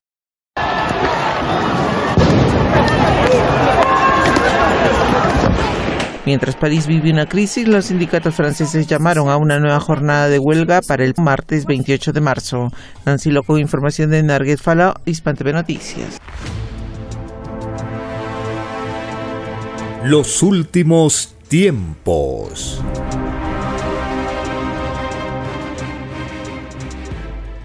Estamos conociendo las fortalezas de las movilizaciones y los límites y también se va descubriendo la forma brutal de represión que usan los gobiernos capitalistas para mantener su agónico poder, su empobrecimiento, su colapso. Todos los días en el planeta, el sistema capitalista se encuentra con su propio mal su propia división, cosecha lo mismo que ha sembrado durante siglos. No tiene tranquilidad, no tiene estabilidad, no tiene nada que le asegure su permanencia en el tiempo corto y menos en el tiempo mediano, porque futuro no tiene. El capitalismo no tiene futuro, está condenado. Y está condenado desde hace miles de años por las Sagradas Escrituras. Pero ha llegado ya el final de los tiempos, la etapa del inicio del juicio de Dios, y eso lo cambia todo. El despertar de la humanidad se debe a la presencia de Cristo en la tierra, que progresivamente va aumentando su poder y la expansión de su doctrina por las naciones del planeta, es parte también de la manifestación viviente de los elementos de la naturaleza.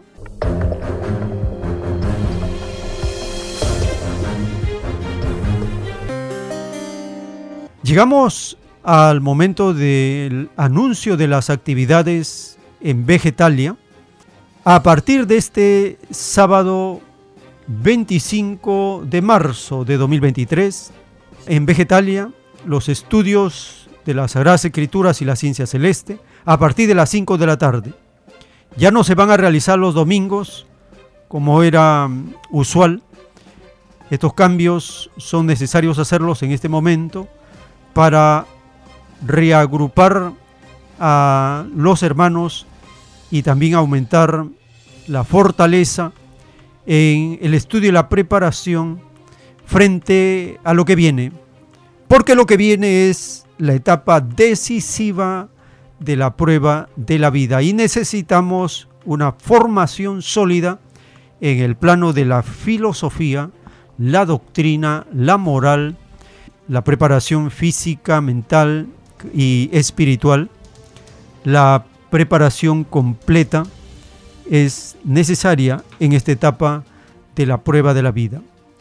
Tenemos entonces en Vegetalia todos los sábados a partir de las 5 de la tarde los estudios de la ciencia celeste y las escrituras. Solicite el folleto titulado ¿Y por qué no gobiernan los trabajadores?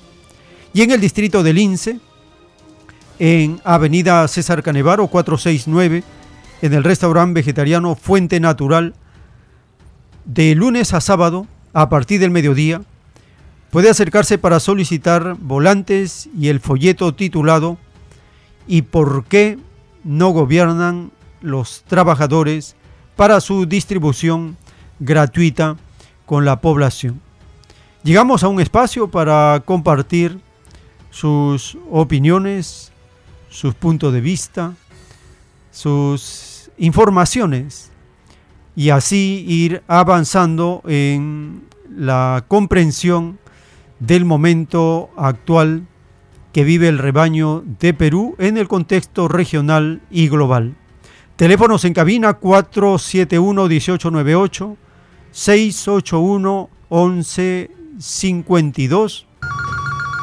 Tenemos un contacto. Aló, su nombre, ¿de dónde se comunica? Eh, Francisco León, hermano Joel. Adelante, hermano, le escuchamos. Respecto a esto de la orden de captura contra Putin, esta Corte Penal Internacional hasta ahora no emite una orden igual contra los crímenes comprobados hechos por los gobernantes ¿no? y los gobiernos de Estados Unidos, Inglaterra, eh, que en forma cobarde y cruel, el año 2003 invadieron Irak con el saldo de casi un millón de muertos, miles de niños asesinados, miles de niños mutilados, miles de niños traumados.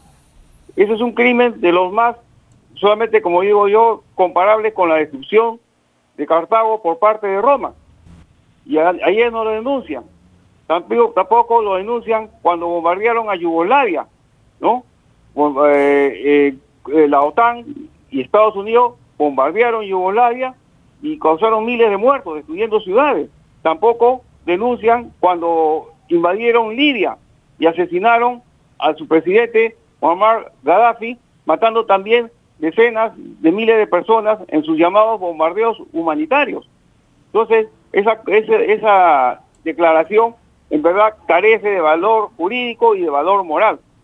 Y es lamentable, como siempre, ver al gobierno peruano eh, alineándose con Estados Unidos. Salió en el peruano eh, esta declaración de la Corte eh, Penal Internacional, como si ellos le dieran validez. Es vergonzoso, como siempre, la posición en política externa de todos los gobiernos del Perú.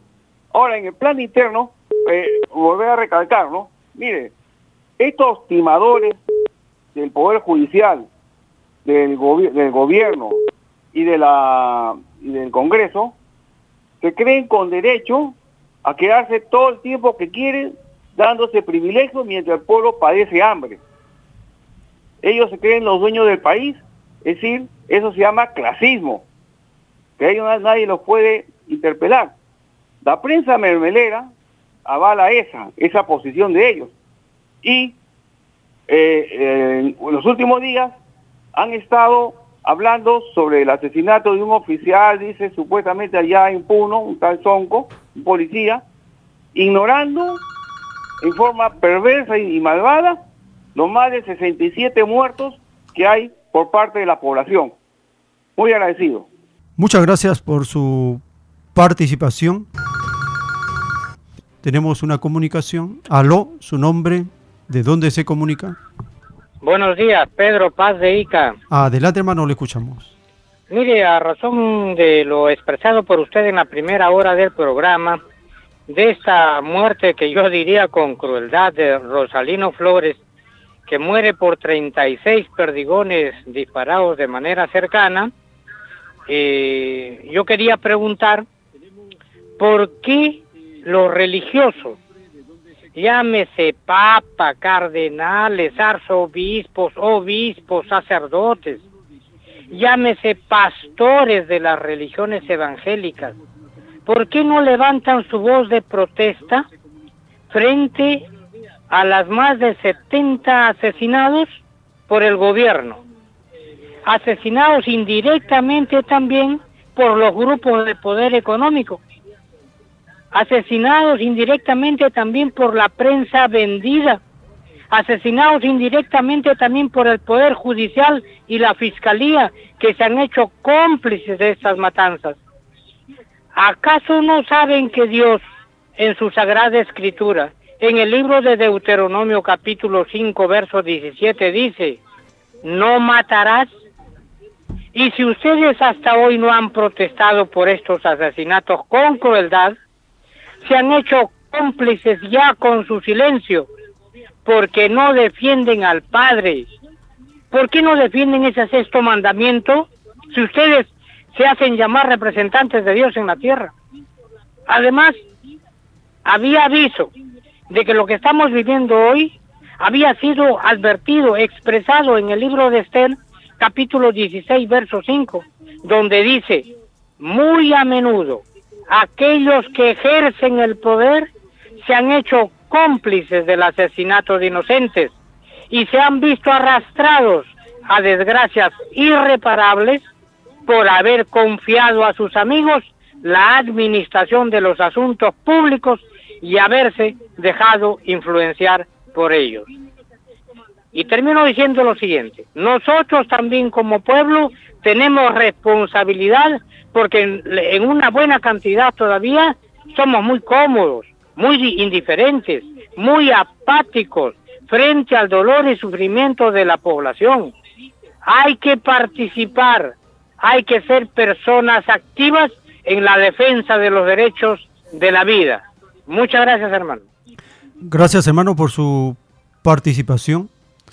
Y en el reciente informe de la Defensoría del Pueblo, allí eh, se indica que durante el periodo del 7 de diciembre de 2022 al 20 de febrero de 2023 se han realizado en total en el Perú 1.327 protestas que incluyen 882 movilizaciones, 240 paralizaciones, 195 concentraciones y plantones, 10 vigilias y también la ultraderecha, la derecha y las religiones han hecho 60 marchas por la paz.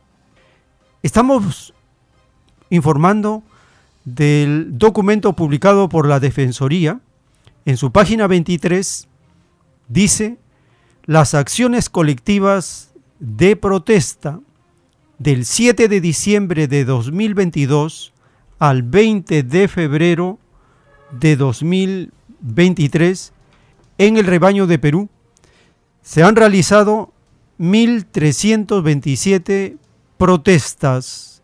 Esto indica un elevado potencial de movilización en el rebaño de Perú. Esto es el germen, es el inicio de la gran transformación que está en curso. No se detiene, tiene sus ritmos de ascenso y de repliegue. Muy bien, así llegamos al término de este segmento. Les estamos muy agradecidos por estar acompañándonos y les invitamos a seguir porque tenemos todavía más audios, más datos para compartir en la siguiente. Por la gracia del Divino Padre Eterno, vamos a continuar.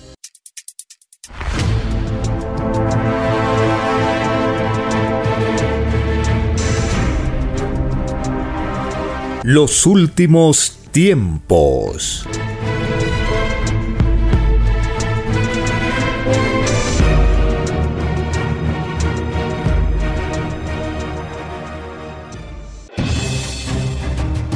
El tiempo ha llegado. Hay momentos cuando el pueblo entra en un estado de soberanía y esto ocurre cuando el creador de la vida ordena cambiarlo todo. Por mandato divino, está escrito en la doctrina Alfa y Omega que deben constituirse congresos de obreros y obreras en todas las naciones. Cristo dijo en Lucas 12, verso 32, No temáis, pequeño rebaño, porque a vuestro Padre le ha placido daros el reino. Solo una unidad común, con nueva moral, dará paz al mundo. Por orden de Dios Padre, el mundo será dirigido por los trabajadores. Ha llegado el tiempo para que el pueblo escoja su propio destino y se gobierne a sí mismo. Alegraos, humildes del mundo, vuestro yugo llega a su fin.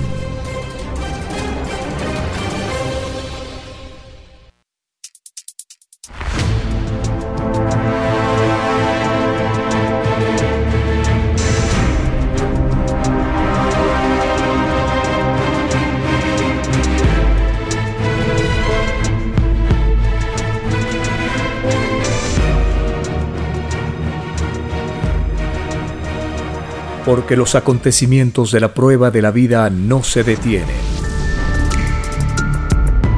Porque todo tiene un principio, un desarrollo y un fin. Estamos compartiendo los últimos tiempos. Una gran oportunidad para cambiar nuestros destinos y la vida. El cambio de costumbres provocará la caída del sistema de vida, de las leyes del oro. Los acontecimientos le salen al encuentro a las criaturas. Una nueva revelación, escrita por el primogénito solar, Alfa y Omega, se extiende por el mundo. Ciencia celeste, nueva moral, filosofía común justicia divina. Los últimos tiempos.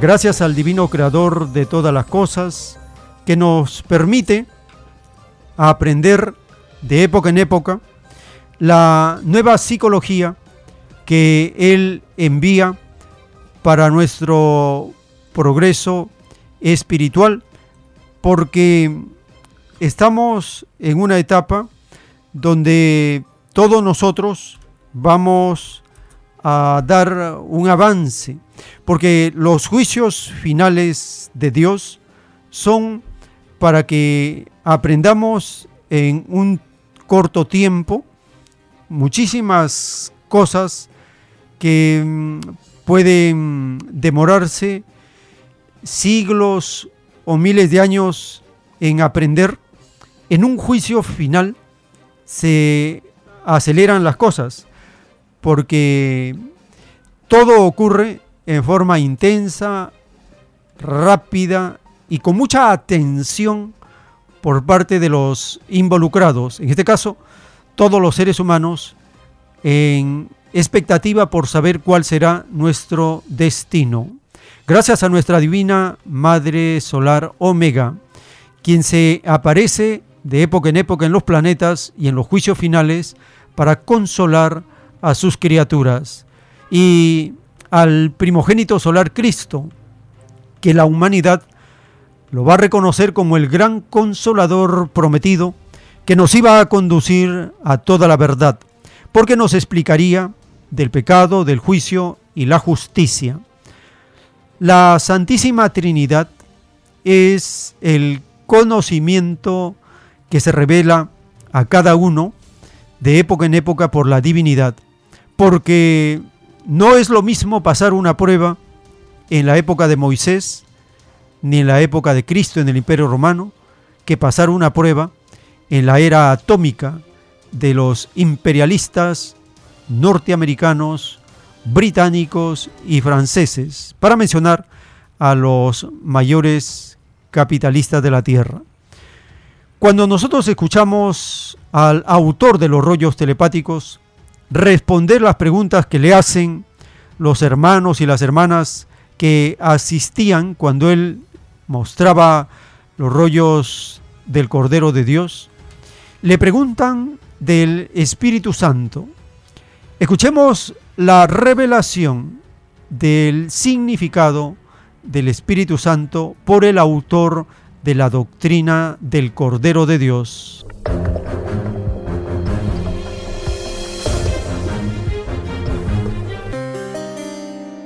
La Santísima Trinidad es el conocimiento de cada uno. En el pasado se representó a los apóstoles como lenguetas de fuego empezaron a hablar idiomas los apóstoles, lenguas extrañas.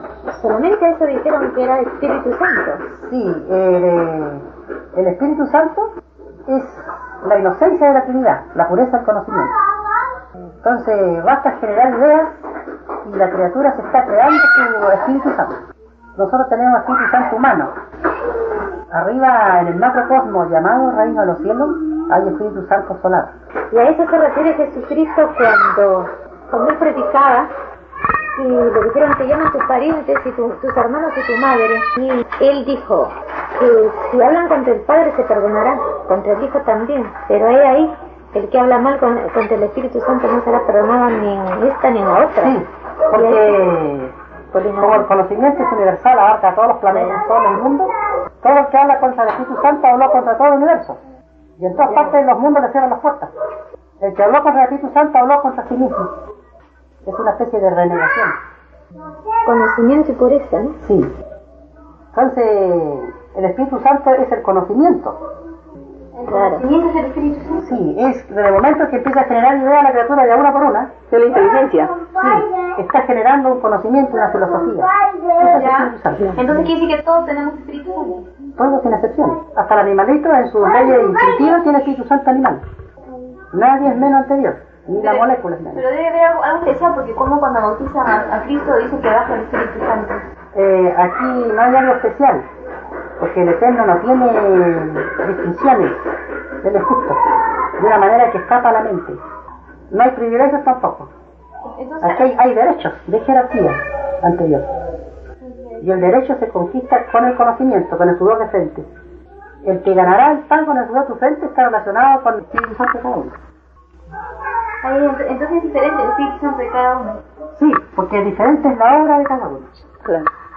Entonces, el que no estudió, no trabajó en la vida, rebajó su Espíritu Santo, teniendo oportunidad de ascenderlo en jerarquía. Entonces, todos los que pierden el tiempo en las pruebas de vidas planetarias, los perezosos, los vanidosos, en el juicio van a llorar mucho, porque no es una reina por no tener eh, Espíritu Santo elevado. Los últimos tiempos.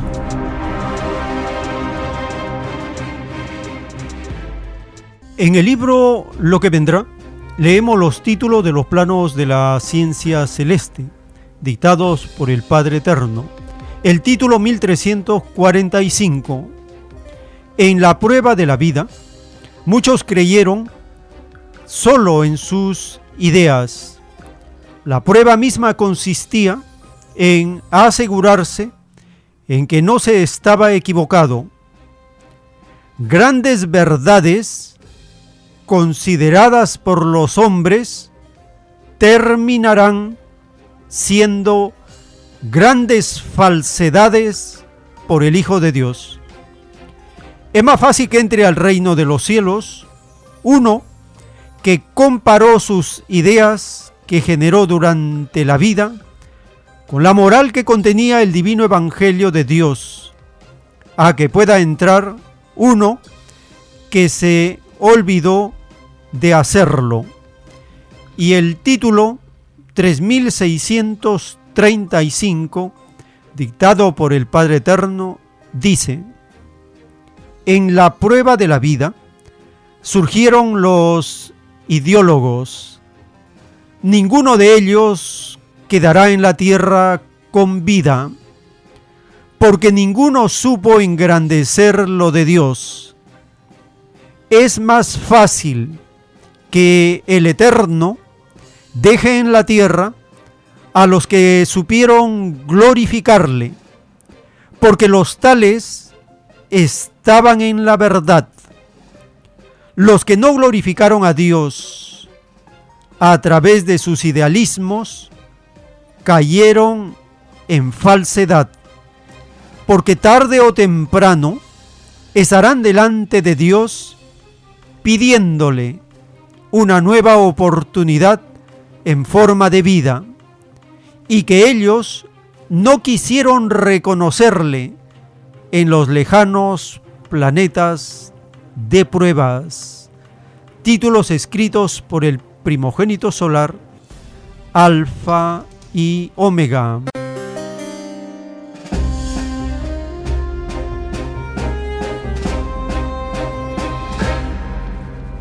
Estamos conociendo de la falsedad.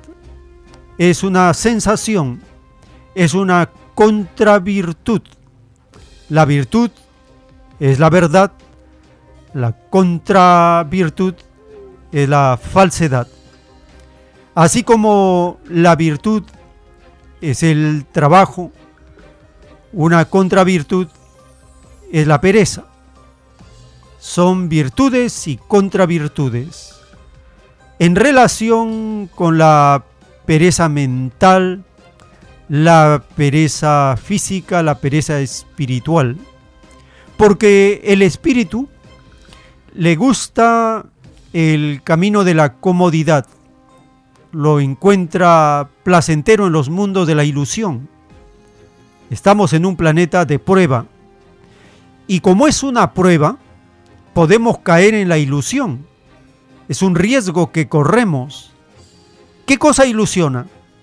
El oro. ¿Cuál es la filosofía del oro? Su filosofía es la ilusión. A cualquiera lo ilusiona. ¿Por qué su filosofía? Es su dominio, su poder, su campo, su acción. A cualquiera lo ilusiona el oro. Imagínese usted, está caminando por algún lugar y encuentra ahí un objeto, lo descubre y se da cuenta que es algo grande, de oro. En ese instante su mente cambia.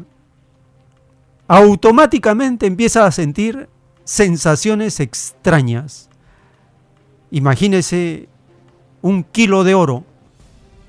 Eso cuesta miles de dólares. Miles de dólares. Automáticamente usted dejó de ser lo que era, porque las sensaciones que le vienen son de lo más extrañas. Este es un ejemplo de la ilusión que provocan las contravirtudes. Para no caer en estas contravirtudes, el capítulo 6 del libro de los Proverbios nos habla de las recomendaciones, sugerencias y amonestaciones contra la pereza, la falsedad y también contra el adulterio.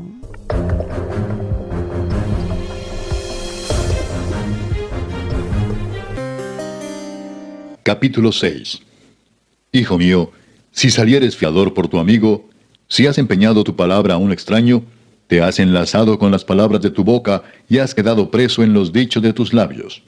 Haz esto ahora, hijo mío, y líbrate, ya que has caído en la mano de tu prójimo. Ve, humíllate y asegúrate de tu amigo. No des sueño a tus ojos, ni a tus párpados adormecimiento. Escápate como gacela de la mano del cazador y como ave de la mano del que arma lazos. Ve a la hormiga, oh perezoso, mira sus caminos y sé sabio la cual, no teniendo capitán, ni gobernador, ni señor, prepara en el verano su comida y recoge en el tiempo de la siega su mantenimiento. Perezoso, ¿hasta cuándo has de dormir? ¿Cuándo te levantarás de tu sueño? Un poco de sueño, un poco de dormitar y cruzar por un poco las manos para reposo. Así vendrá tu necesidad como caminante y tu pobreza como hombre armado. El hombre malo, el hombre depravado, es el que anda en perversidad de boca, que guiña los ojos, que habla con los pies, que hace señas con los dedos. Perversidades hay en su corazón, anda pensando el mal en todo tiempo, siembra las discordias. Por tanto, su calamidad vendrá de repente, súbitamente será quebrantado, y no habrá remedio. Seis cosas aborrece Jehová, y aún siete abomina su alma. Los ojos altivos, la lengua mentirosa, las manos derramadoras de sangre inocente, el corazón que maquina pensamientos inicuos, los pies presurosos para correr al mal, el testigo falso que habla mentiras, y el que siembra discordia entre hermanos. Guarda, hijo mío, el mandamiento de tu padre, y no dejes la enseñanza de tu madre. Átalos siempre en tu corazón, enlázalos a tu cuello. Te guiarán cuando andes, cuando duermas te guardarán. Hablarán contigo cuando despiertes. Porque el mandamiento es lámpara y la enseñanza es luz y camino de vida las repensiones que te instruyen, para que te guarden de la mala mujer, de la blandura de la lengua de la mujer extraña. No codicies su hermosura en tu corazón, ni ella te prenda con sus ojos, porque a causa de la mujer ramera el hombre es reducido a un bocado de pan, y la mujer caza la preciosa alma del varón.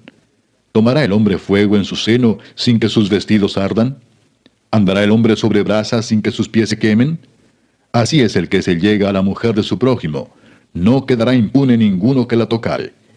No tienen en poco al ladrón si hurta para saciar su apetito cuando tiene hambre, pero si es sorprendido, pagará siete veces. Entregará todo el haber de su casa. Mas el que comete adulterio es falto de entendimiento, corrompe su alma el que tal hace heridas y vergüenza hallará, y su afrenta nunca será borrada. Porque los celos son el furor del hombre, y no perdonará en el día de la venganza. No aceptará ningún rescate, ni querrá perdonar aunque multipliques los dones. Los últimos tiempos.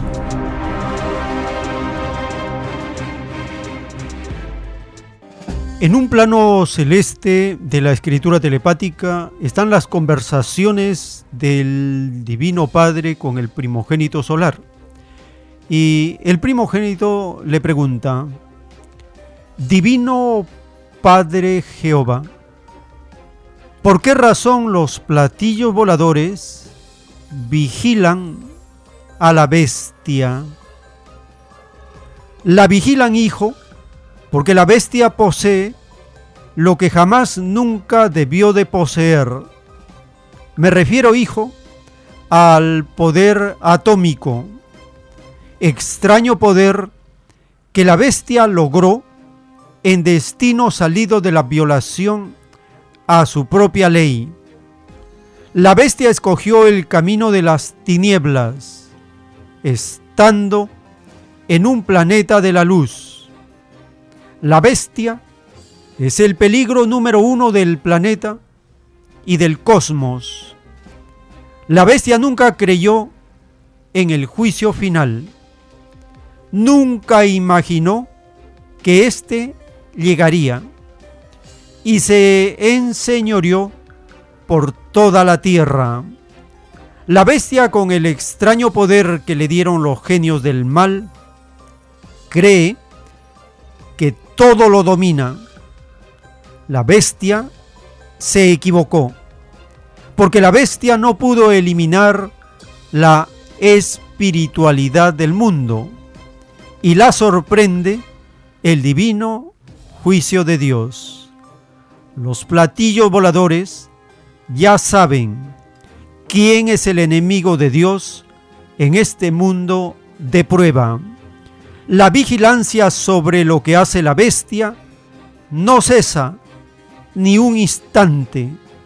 En los platillos voladores, en todo momento, se saben las fechorías de la bestia y se sabe del empleo que hace de su moribundo poder, escrito por el primogénito solar, Alfa y Omega.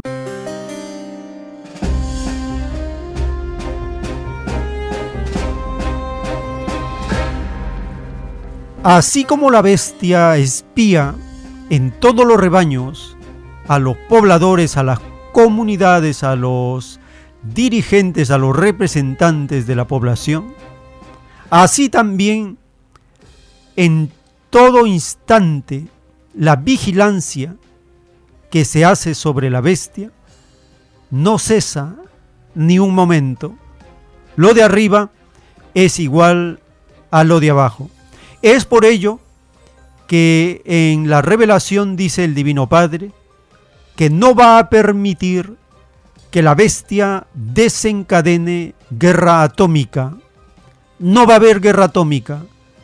Esto está confirmado en las Sagradas Escrituras y confirmado en la divina revelación. Lo que sí va a haber es intento.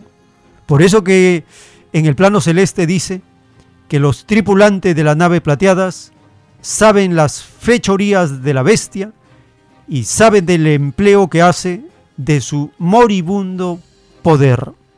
Para conocer un poco más de las fechorías de la bestia y de su moribundo poder, el rebaño de China expresa su profunda preocupación sobre el demoníaco pacto de Estados Unidos, Australia y Gran Bretaña.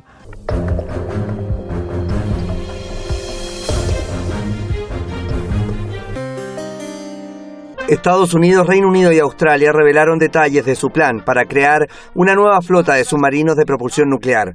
Según el acuerdo, Washington tiene la intención de vender a Canberra hasta cinco submarinos nucleares de la clase Virginia durante la década de 2030. En este sentido, el portavoz de la Cancillería china, Wang Wenbin, instó a los tres países a cumplir seriamente sus obligaciones de no proliferación y a abstenerse de socavar la autoridad y eficacia del sistema de salvaguardias de la Agencia Internacional de Energía Atómica. Estados Unidos, el Reino Unido y Australia están dirigiendo una camarilla anglosajona, presionando con fuerza para la cooperación en submarinos nucleares y coaccionando a la Agencia Internacional de Energía Atómica para que la respalde. A pesar de que los tres países firmaron que cumplirían los compromisos de no proliferación nuclear, esto, según Pekín, no es más que una retórica rimbombante para engañar al mundo. Para China, la alianza amenaza con dañar la paz regional e intensificar la carrera armamentística en la región. China insta a Estados Unidos, el Reino Unido y Australia a cumplir efectivamente con sus obligaciones internacionales y cambiar de rumbo. No abras la caja de Pandora de la proliferación nuclear. Instamos a la Agencia Internacional de Energía Atómica a que asuma efectivamente sus responsabilidades de no proliferación y no respalde el comportamiento de Estados Unidos, el Reino Unido y Australia y la proliferación. Como la cooperación de AUKUS sobre los submarinos nucleares constituye la primera vez en la historia en la que países poseedores de armas nucleares transfieren reactores navales de propulsión nuclear y grandes cantidades de uranio altamente enriquecido con grado para producir armas a un país no poseedor de armas nucleares, China indica que no existe nada en el actual sistema de salvaguardias de la Agencia Internacional de Energía Atómica que pueda asegurar unas salvaguardias efectivas.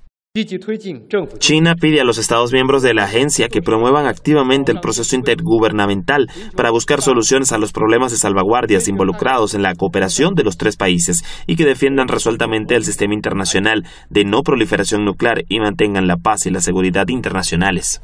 China asegura que si estos países insisten en salirse con la suya, podría finalmente causar el colapso del régimen internacional de no proliferación nuclear. Osvaldo Canales con información de Rejanto Luis, Hispan TV Noticias. Los últimos tiempos.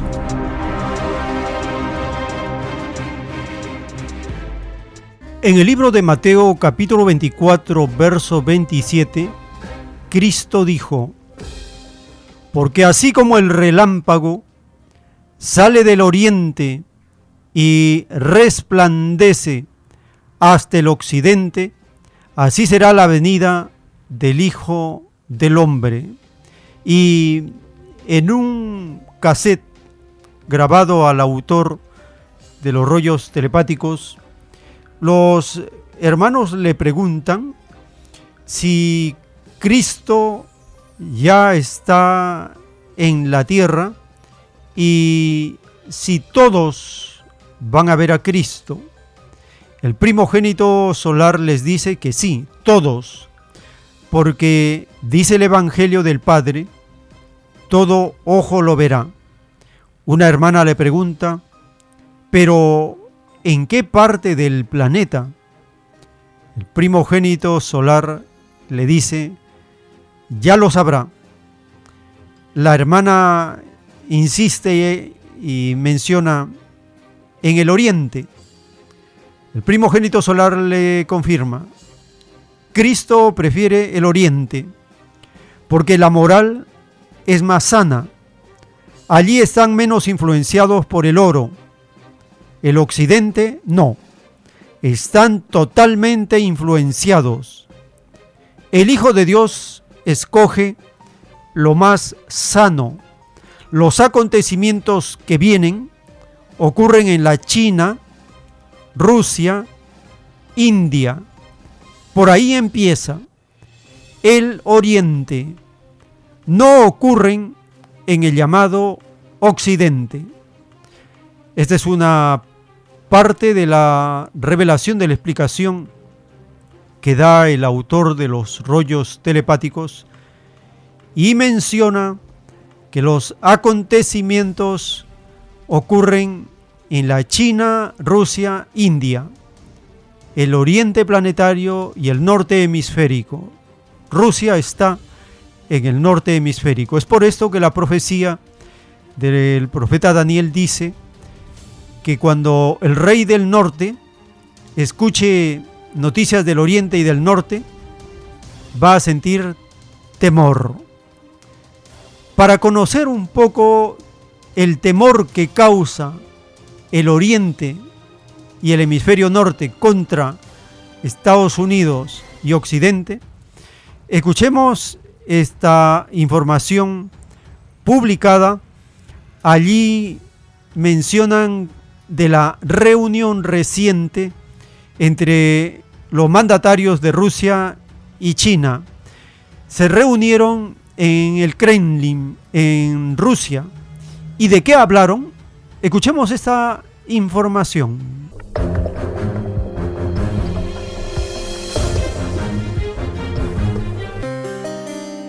Reunión de queridos amigos, así calificaron la sesión ambos líderes. Al comenzar, Putin elogió el sistema económico y político del país asiático. También en el encuentro se comentaron diversos temas, entre ellos las relaciones bilaterales. El mandatario chino subrayó que en el marco de su cooperación estratégica internacional, Pekín y Moscú deben, por un lado, alcanzar el objetivo de garantizar la justicia y la igualdad en el mundo, y por otro, deben alcanzar el desarrollo de la prosperidad de ambas partes durante el proceso. Además, Suparruso dijo que Moscú y Pekín tienen muchas metas comunes. Tenemos muchas tareas y objetivos comunes. Sabemos que usted personalmente y todos nuestros amigos chinos prestan gran atención al desarrollo de las relaciones ruso-chinas. El líder ruso agregó que para su país es importante desarrollar relaciones con Pekín. Por su parte, el presidente chino destacó que China y Rusia son los países vecinos más grandes, así como socios en una cooperación estratégica integral, ya que tienen su propia lógica histórica. Somos socios en una cooperación estratégica integral. Es este estatus el que determina que haya vínculos estrechos entre nuestros países. El presidente del gigante asiático aseguró que Pekín presta mucha atención al desarrollo de los lazos entre ambas naciones. Dijo que Rusia ha apoyado en diversas ocasiones a la nación china. El presidente chino agregó que los dos países tienen mucho de lo mismo o similares objetivos en las aspiraciones de futuro. Durante la reunión, Putin le ha dicho así que está listo para discutir la propuesta de paz de Pekín sobre el conflicto en curso en Ucrania. Sin dudas, discutiremos todos estos temas, incluidas sus iniciativas, que tratamos con respeto, por supuesto. Siempre estamos abiertos a negociar. Además, dijo que había examinado de cerca el plan de paz, afirmando que Moscú está siempre abierto al proceso de conversaciones y respeta el plan chino sobre Ucrania. Según el mandatario ruso, China sigue los principios de justicia y los principios fundamentales del derecho internacional. De hecho, tales palabras de los mandatarios muestran la creciente cooperación entre los dos aliados en cualquier clima frente a las presiones de Occidente. Nancy Lo con información de Narguez Faló, Hispan TV Noticias. Los últimos tiempos.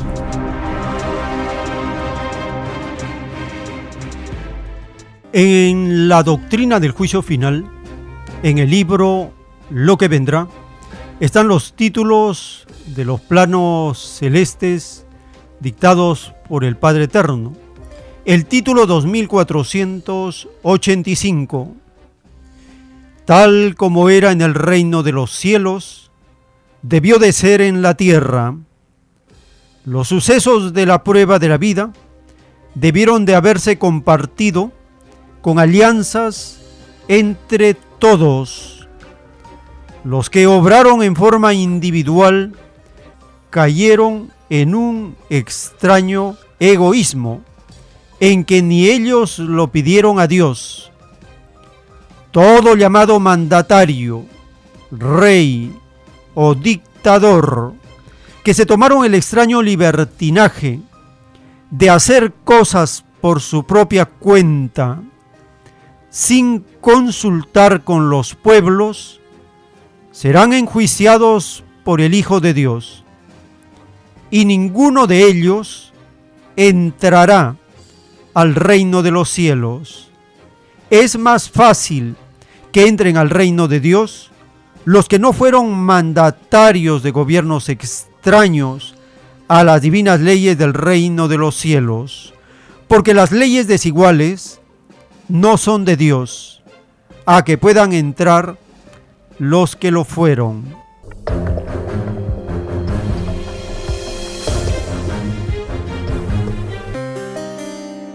Y el título 515, dictado por el Divino Padre Eterno, dice, los que cayeron en la extraña costumbre de esconder el sencillo del llamado dinero, tendrán terrible juicio de parte de los que necesitaban el sencillo.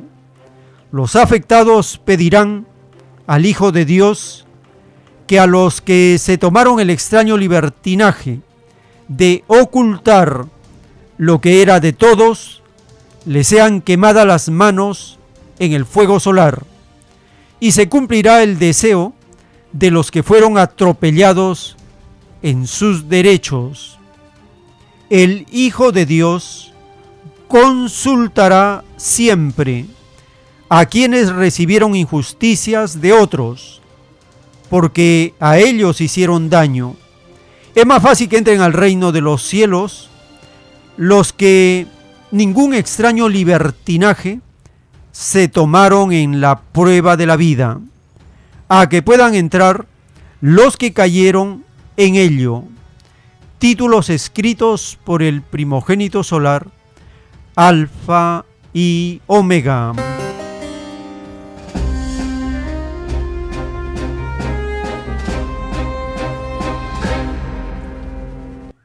Estamos aprendiendo y recordando por los títulos del juicio de Dios que tal como es en el reino de los cielos, debió de ser en la tierra.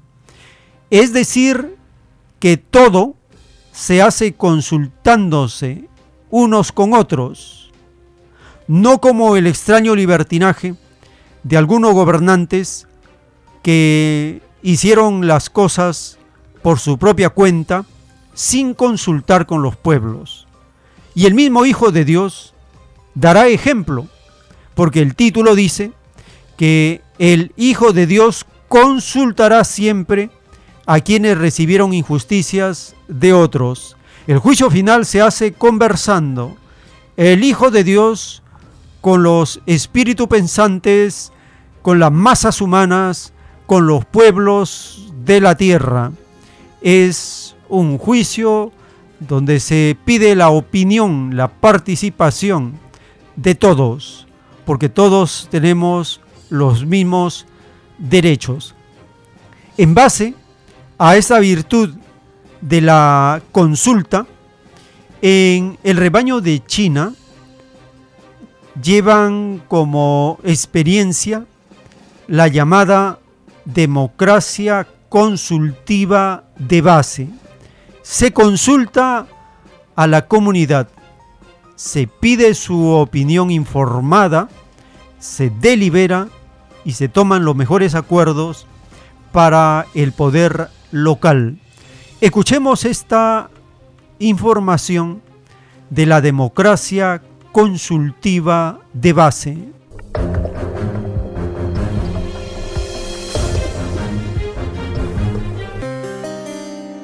Me gustaría compartir con ustedes un concepto, la democracia consultiva de base. Se refiere principalmente a la participación de ciudadanos de municipios, aldeas, comunidades y otras unidades de base y actividades con respecto a las políticas públicas y la gobernanza social de base a través de diálogos organizados, discusiones y deliberaciones bajo el liderazgo unificado del Partido Comunista de China. En China, la democracia consultiva de base está arraigada en la sociedad de base y se enfrenta a los problemas más básicos de la gente común. Ubicada en la frontera suroeste de la provincia china de Yunnan, la ciudad de Linchang es multiétnica, donde conviven culturas y hábitos de vida ligeramente diferentes. Y la aldea natural de Hongyan se encuentra en el cruce de tres condados de la ciudad de Linchang. A lo largo de los años, los aldeanos han implementado diferentes reglas y regulaciones, por lo cual ha sido imposible establecer un equipo conjunto de protección de la seguridad y muy difícil conciliar los conflictos y disputas entre los aldeanos.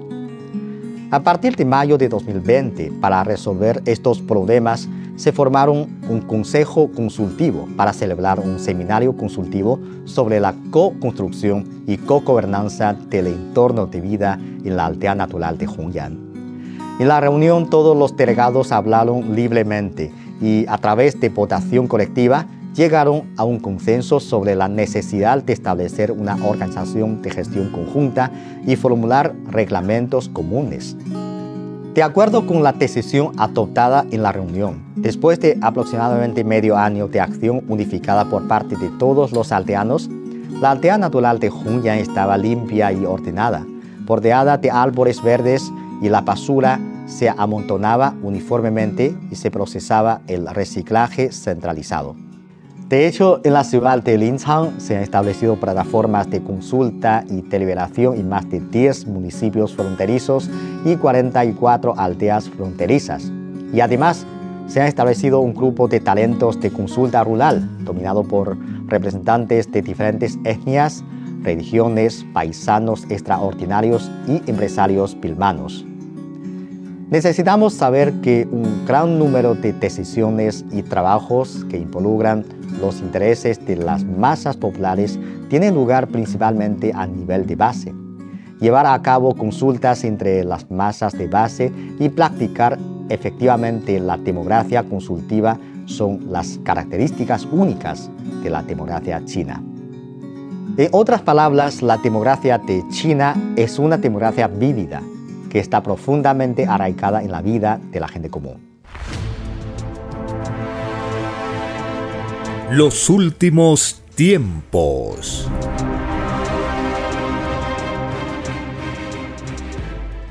En un párrafo de un rollo telepático dictado por el Padre Eterno, dice, en el reino de los cielos, lo pequeño es grande en poder creador Tan grande es el poder de las pequeñas moléculas que sin ellas nadie conoce la vida humana. Nadie podría visitar a mundo alguno. Hasta los elementos de los planetas dependen de la microscópica molécula. No hay creación del universo que no tenga que recurrir a las moléculas para llegar a ser en lo que se desea ser. En los platillos voladores, las moléculas son tan respetadas por los padres solares que nada se hace sin antes consultarlo con las moléculas. Sus sabidurías son grandiosas que a todos maravilla. La molécula, con su infinito poder creador, transforma a planetas enteros. Y en donde hubo pudrición molecular, allí nace de nuevo paraíso molecular, tal como ha ocurrido otras tantas veces en el pasado infinito de la Tierra, escrito por el primogénito solar, Alfa y Omega.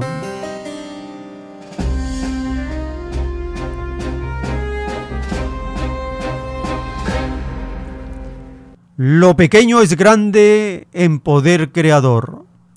Nada se hace sin antes consultarlo con las moléculas.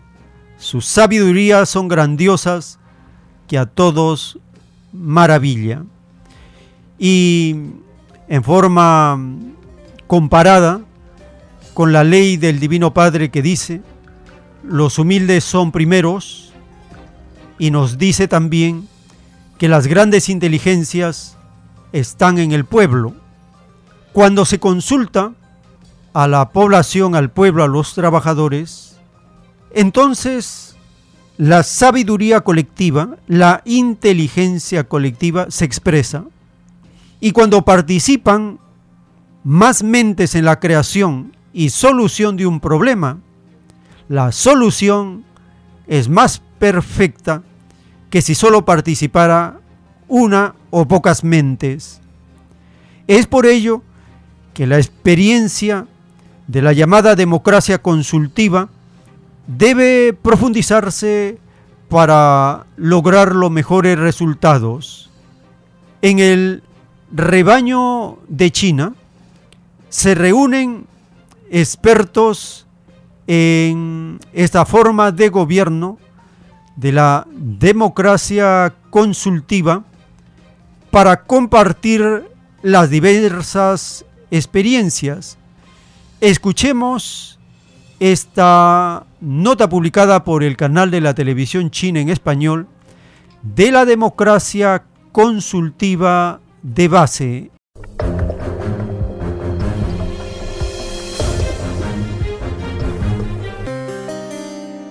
Este es Wu Xingyong, parte del cuadro de base de la aldea de Houchen en la provincia oriental china de Zhejiang.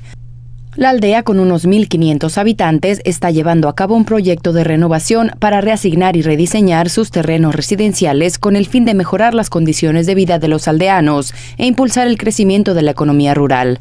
En China, el derecho de uso de la tierra en las zonas rurales es gratuito y puede transmitirse a los descendientes o herederos, lo que convierte a la tierra para vivienda en uno de los recursos más básicos e importantes para los agricultores chinos.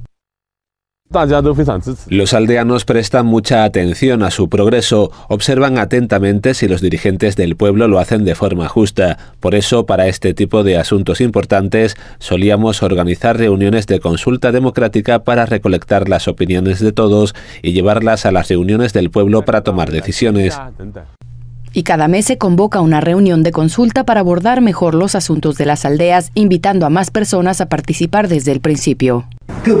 Los que ya han vendido sus derechos de uso del suelo no deberían volver a ser calificados para futuros repartos de suelo para vivienda. Los participantes en la reunión se seleccionan según el sistema 1 más 8 más X. 1 y 8 son personas fijas, mientras que X varía en función de los temas tratados.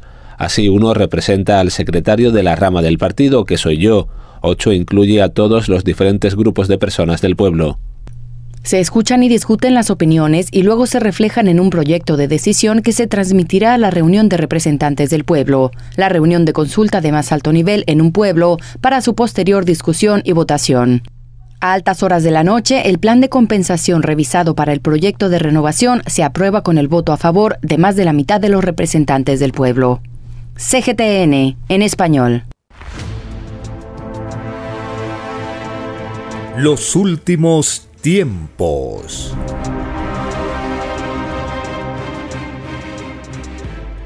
En el libro La traducción de las Sagradas Escrituras, dictado por el Divino Padre Eterno, está el significado de las parábolas. Árbol que no ha plantado mi Divino Padre, de raíz será arrancado. Significa que toda filosofía que no esté en divina armonía con mis divinas palabras o con mis sagradas escrituras, perecerá por la espada de la justicia divina, pues escrito está que jamás se debe abusar con mis hijitos, pues quien los ofenda, a mí me ofende, pues por ley propia y divina, mi divina vibración de Padre Creador está en todo, pues soy el todo sobre el todo. Significa también que el llamado materialismo, producto de la maldita ciencia del bien, perece, pues es maldita herencia faraónica cuya filosofía también descansaba en la maldita fuerza, que fue maldecida por tu divino Padre Jehová en la maldita dimensión faraónica. Significa también que todos los malditos partidos políticos desaparecerán, pues sólo uno de ellos ensalza la divina justicia del sublime trabajo. Me refiero, hijito, al llamado comunismo, que es el único que cumple con la divina ley de hijo del hombre, que significa hijo del trabajo, pues quien no haya sido obrerito del Señor en este planeta, los tales serán juzgados, pues escrito está que ganarás el pan con el sudor de tu frente y mi divina ley, al igual que el divino comunismo, es igual para todos, pues desde el principio del mundo, el que la hace, la paga. Sí, Hijo Divino, así es y así será por los siglos de los siglos. Esto significa que el ser o haber sido obrerito tiene ganado su divina gloria eterna, pues la moral divina y única solo emana de ellos, pues el divino trabajo es la divina herencia del eterno Padre. Quien desprecie el trabajo, me desprecia a mí, y quien me desprecia a mí, desprecia y reniega de su propia eternidad. Sí, Hijo Divino, así es y así será por los siglos de los siglos. Significa también que ninguna religión queda, pues todas son productos de la gran ramera, la cual ha explotado mis divinas leyes, escandalizando mi divina moral, que no se compra ni se vende, pues ella representa la misma divina inocencia del divino corderito. Sí, Hijo Divino, así es y así será por los siglos de los siglos, escrito por el primogénito solar, Alfa y Omega.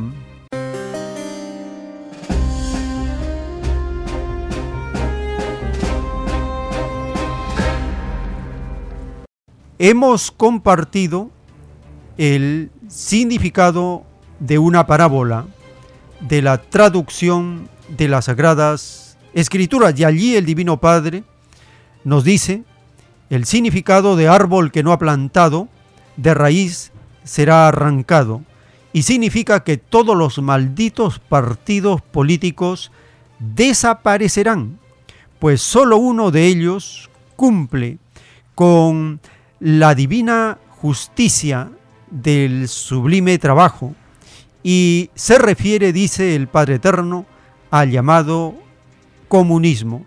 Escuchemos esta información de la reunión del Partido Comunista de Cuba que respalda la iniciativa por la civilización global propuesta por el Partido Comunista de China.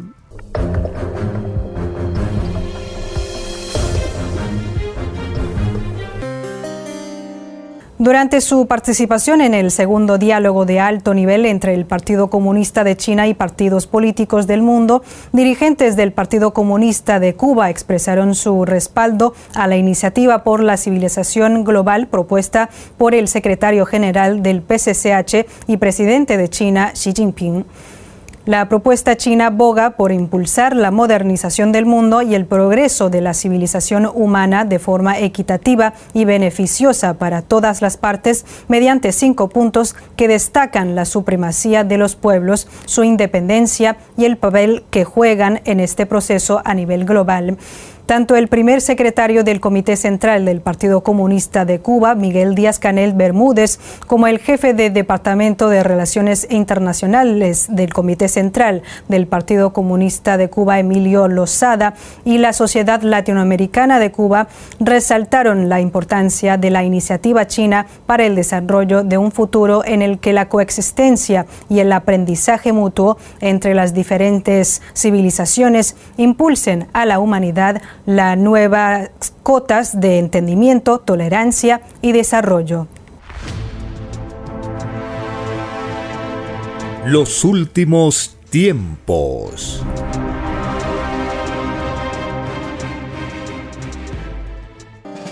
El Divino Padre Eterno nos anuncia en su divina revelación que el capitalismo en su agonía será vencido por el poder filosófico de las masas y estamos en el desarrollo de un fenómeno que no ha ocurrido nunca en la historia de este planeta, en la prueba de la vida, y es que en esta etapa desaparecen los líderes y el conocimiento se convierte en el líder.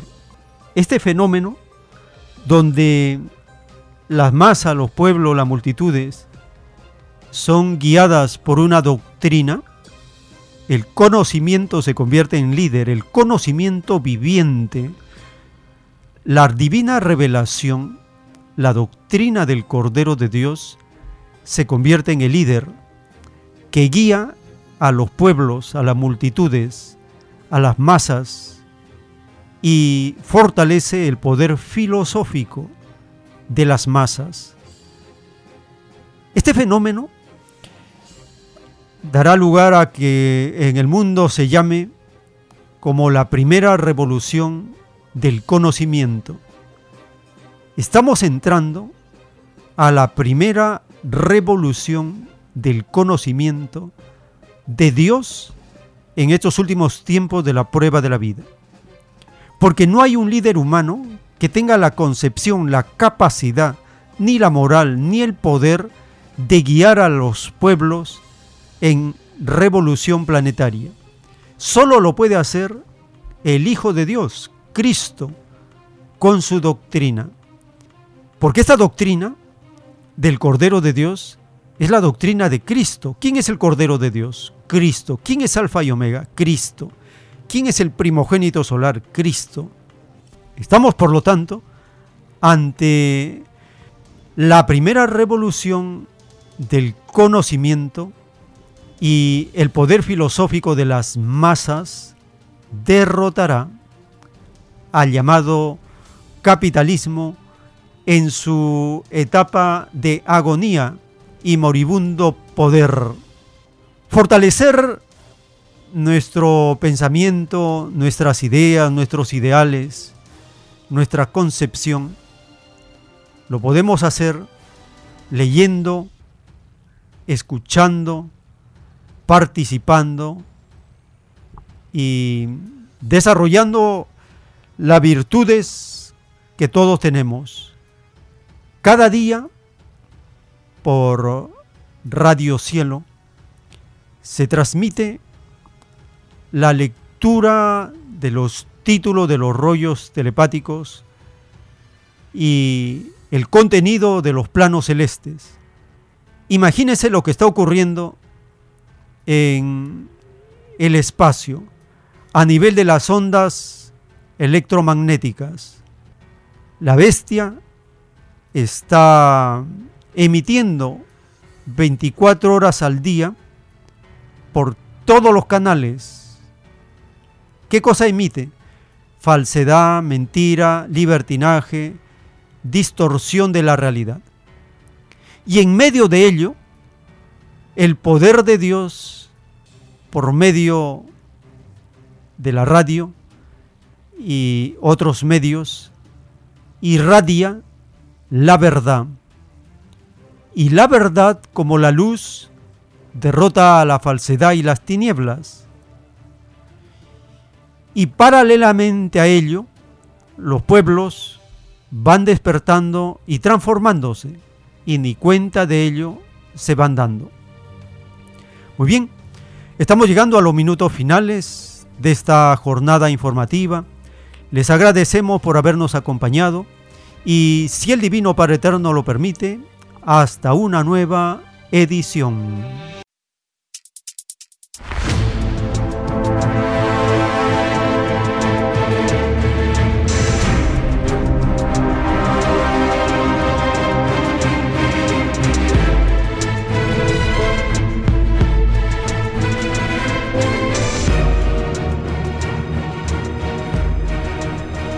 Porque la vida en desarrollo no se detiene en ningún instante.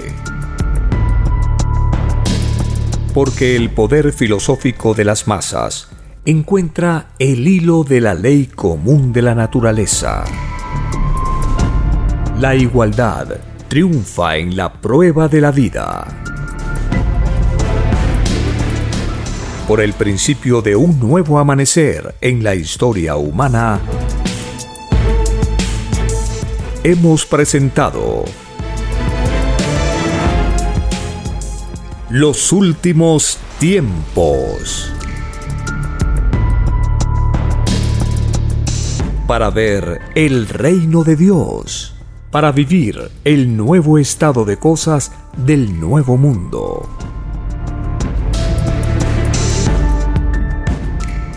Visite www.alfayomega.com y descargue gratis todos los libros en PDF.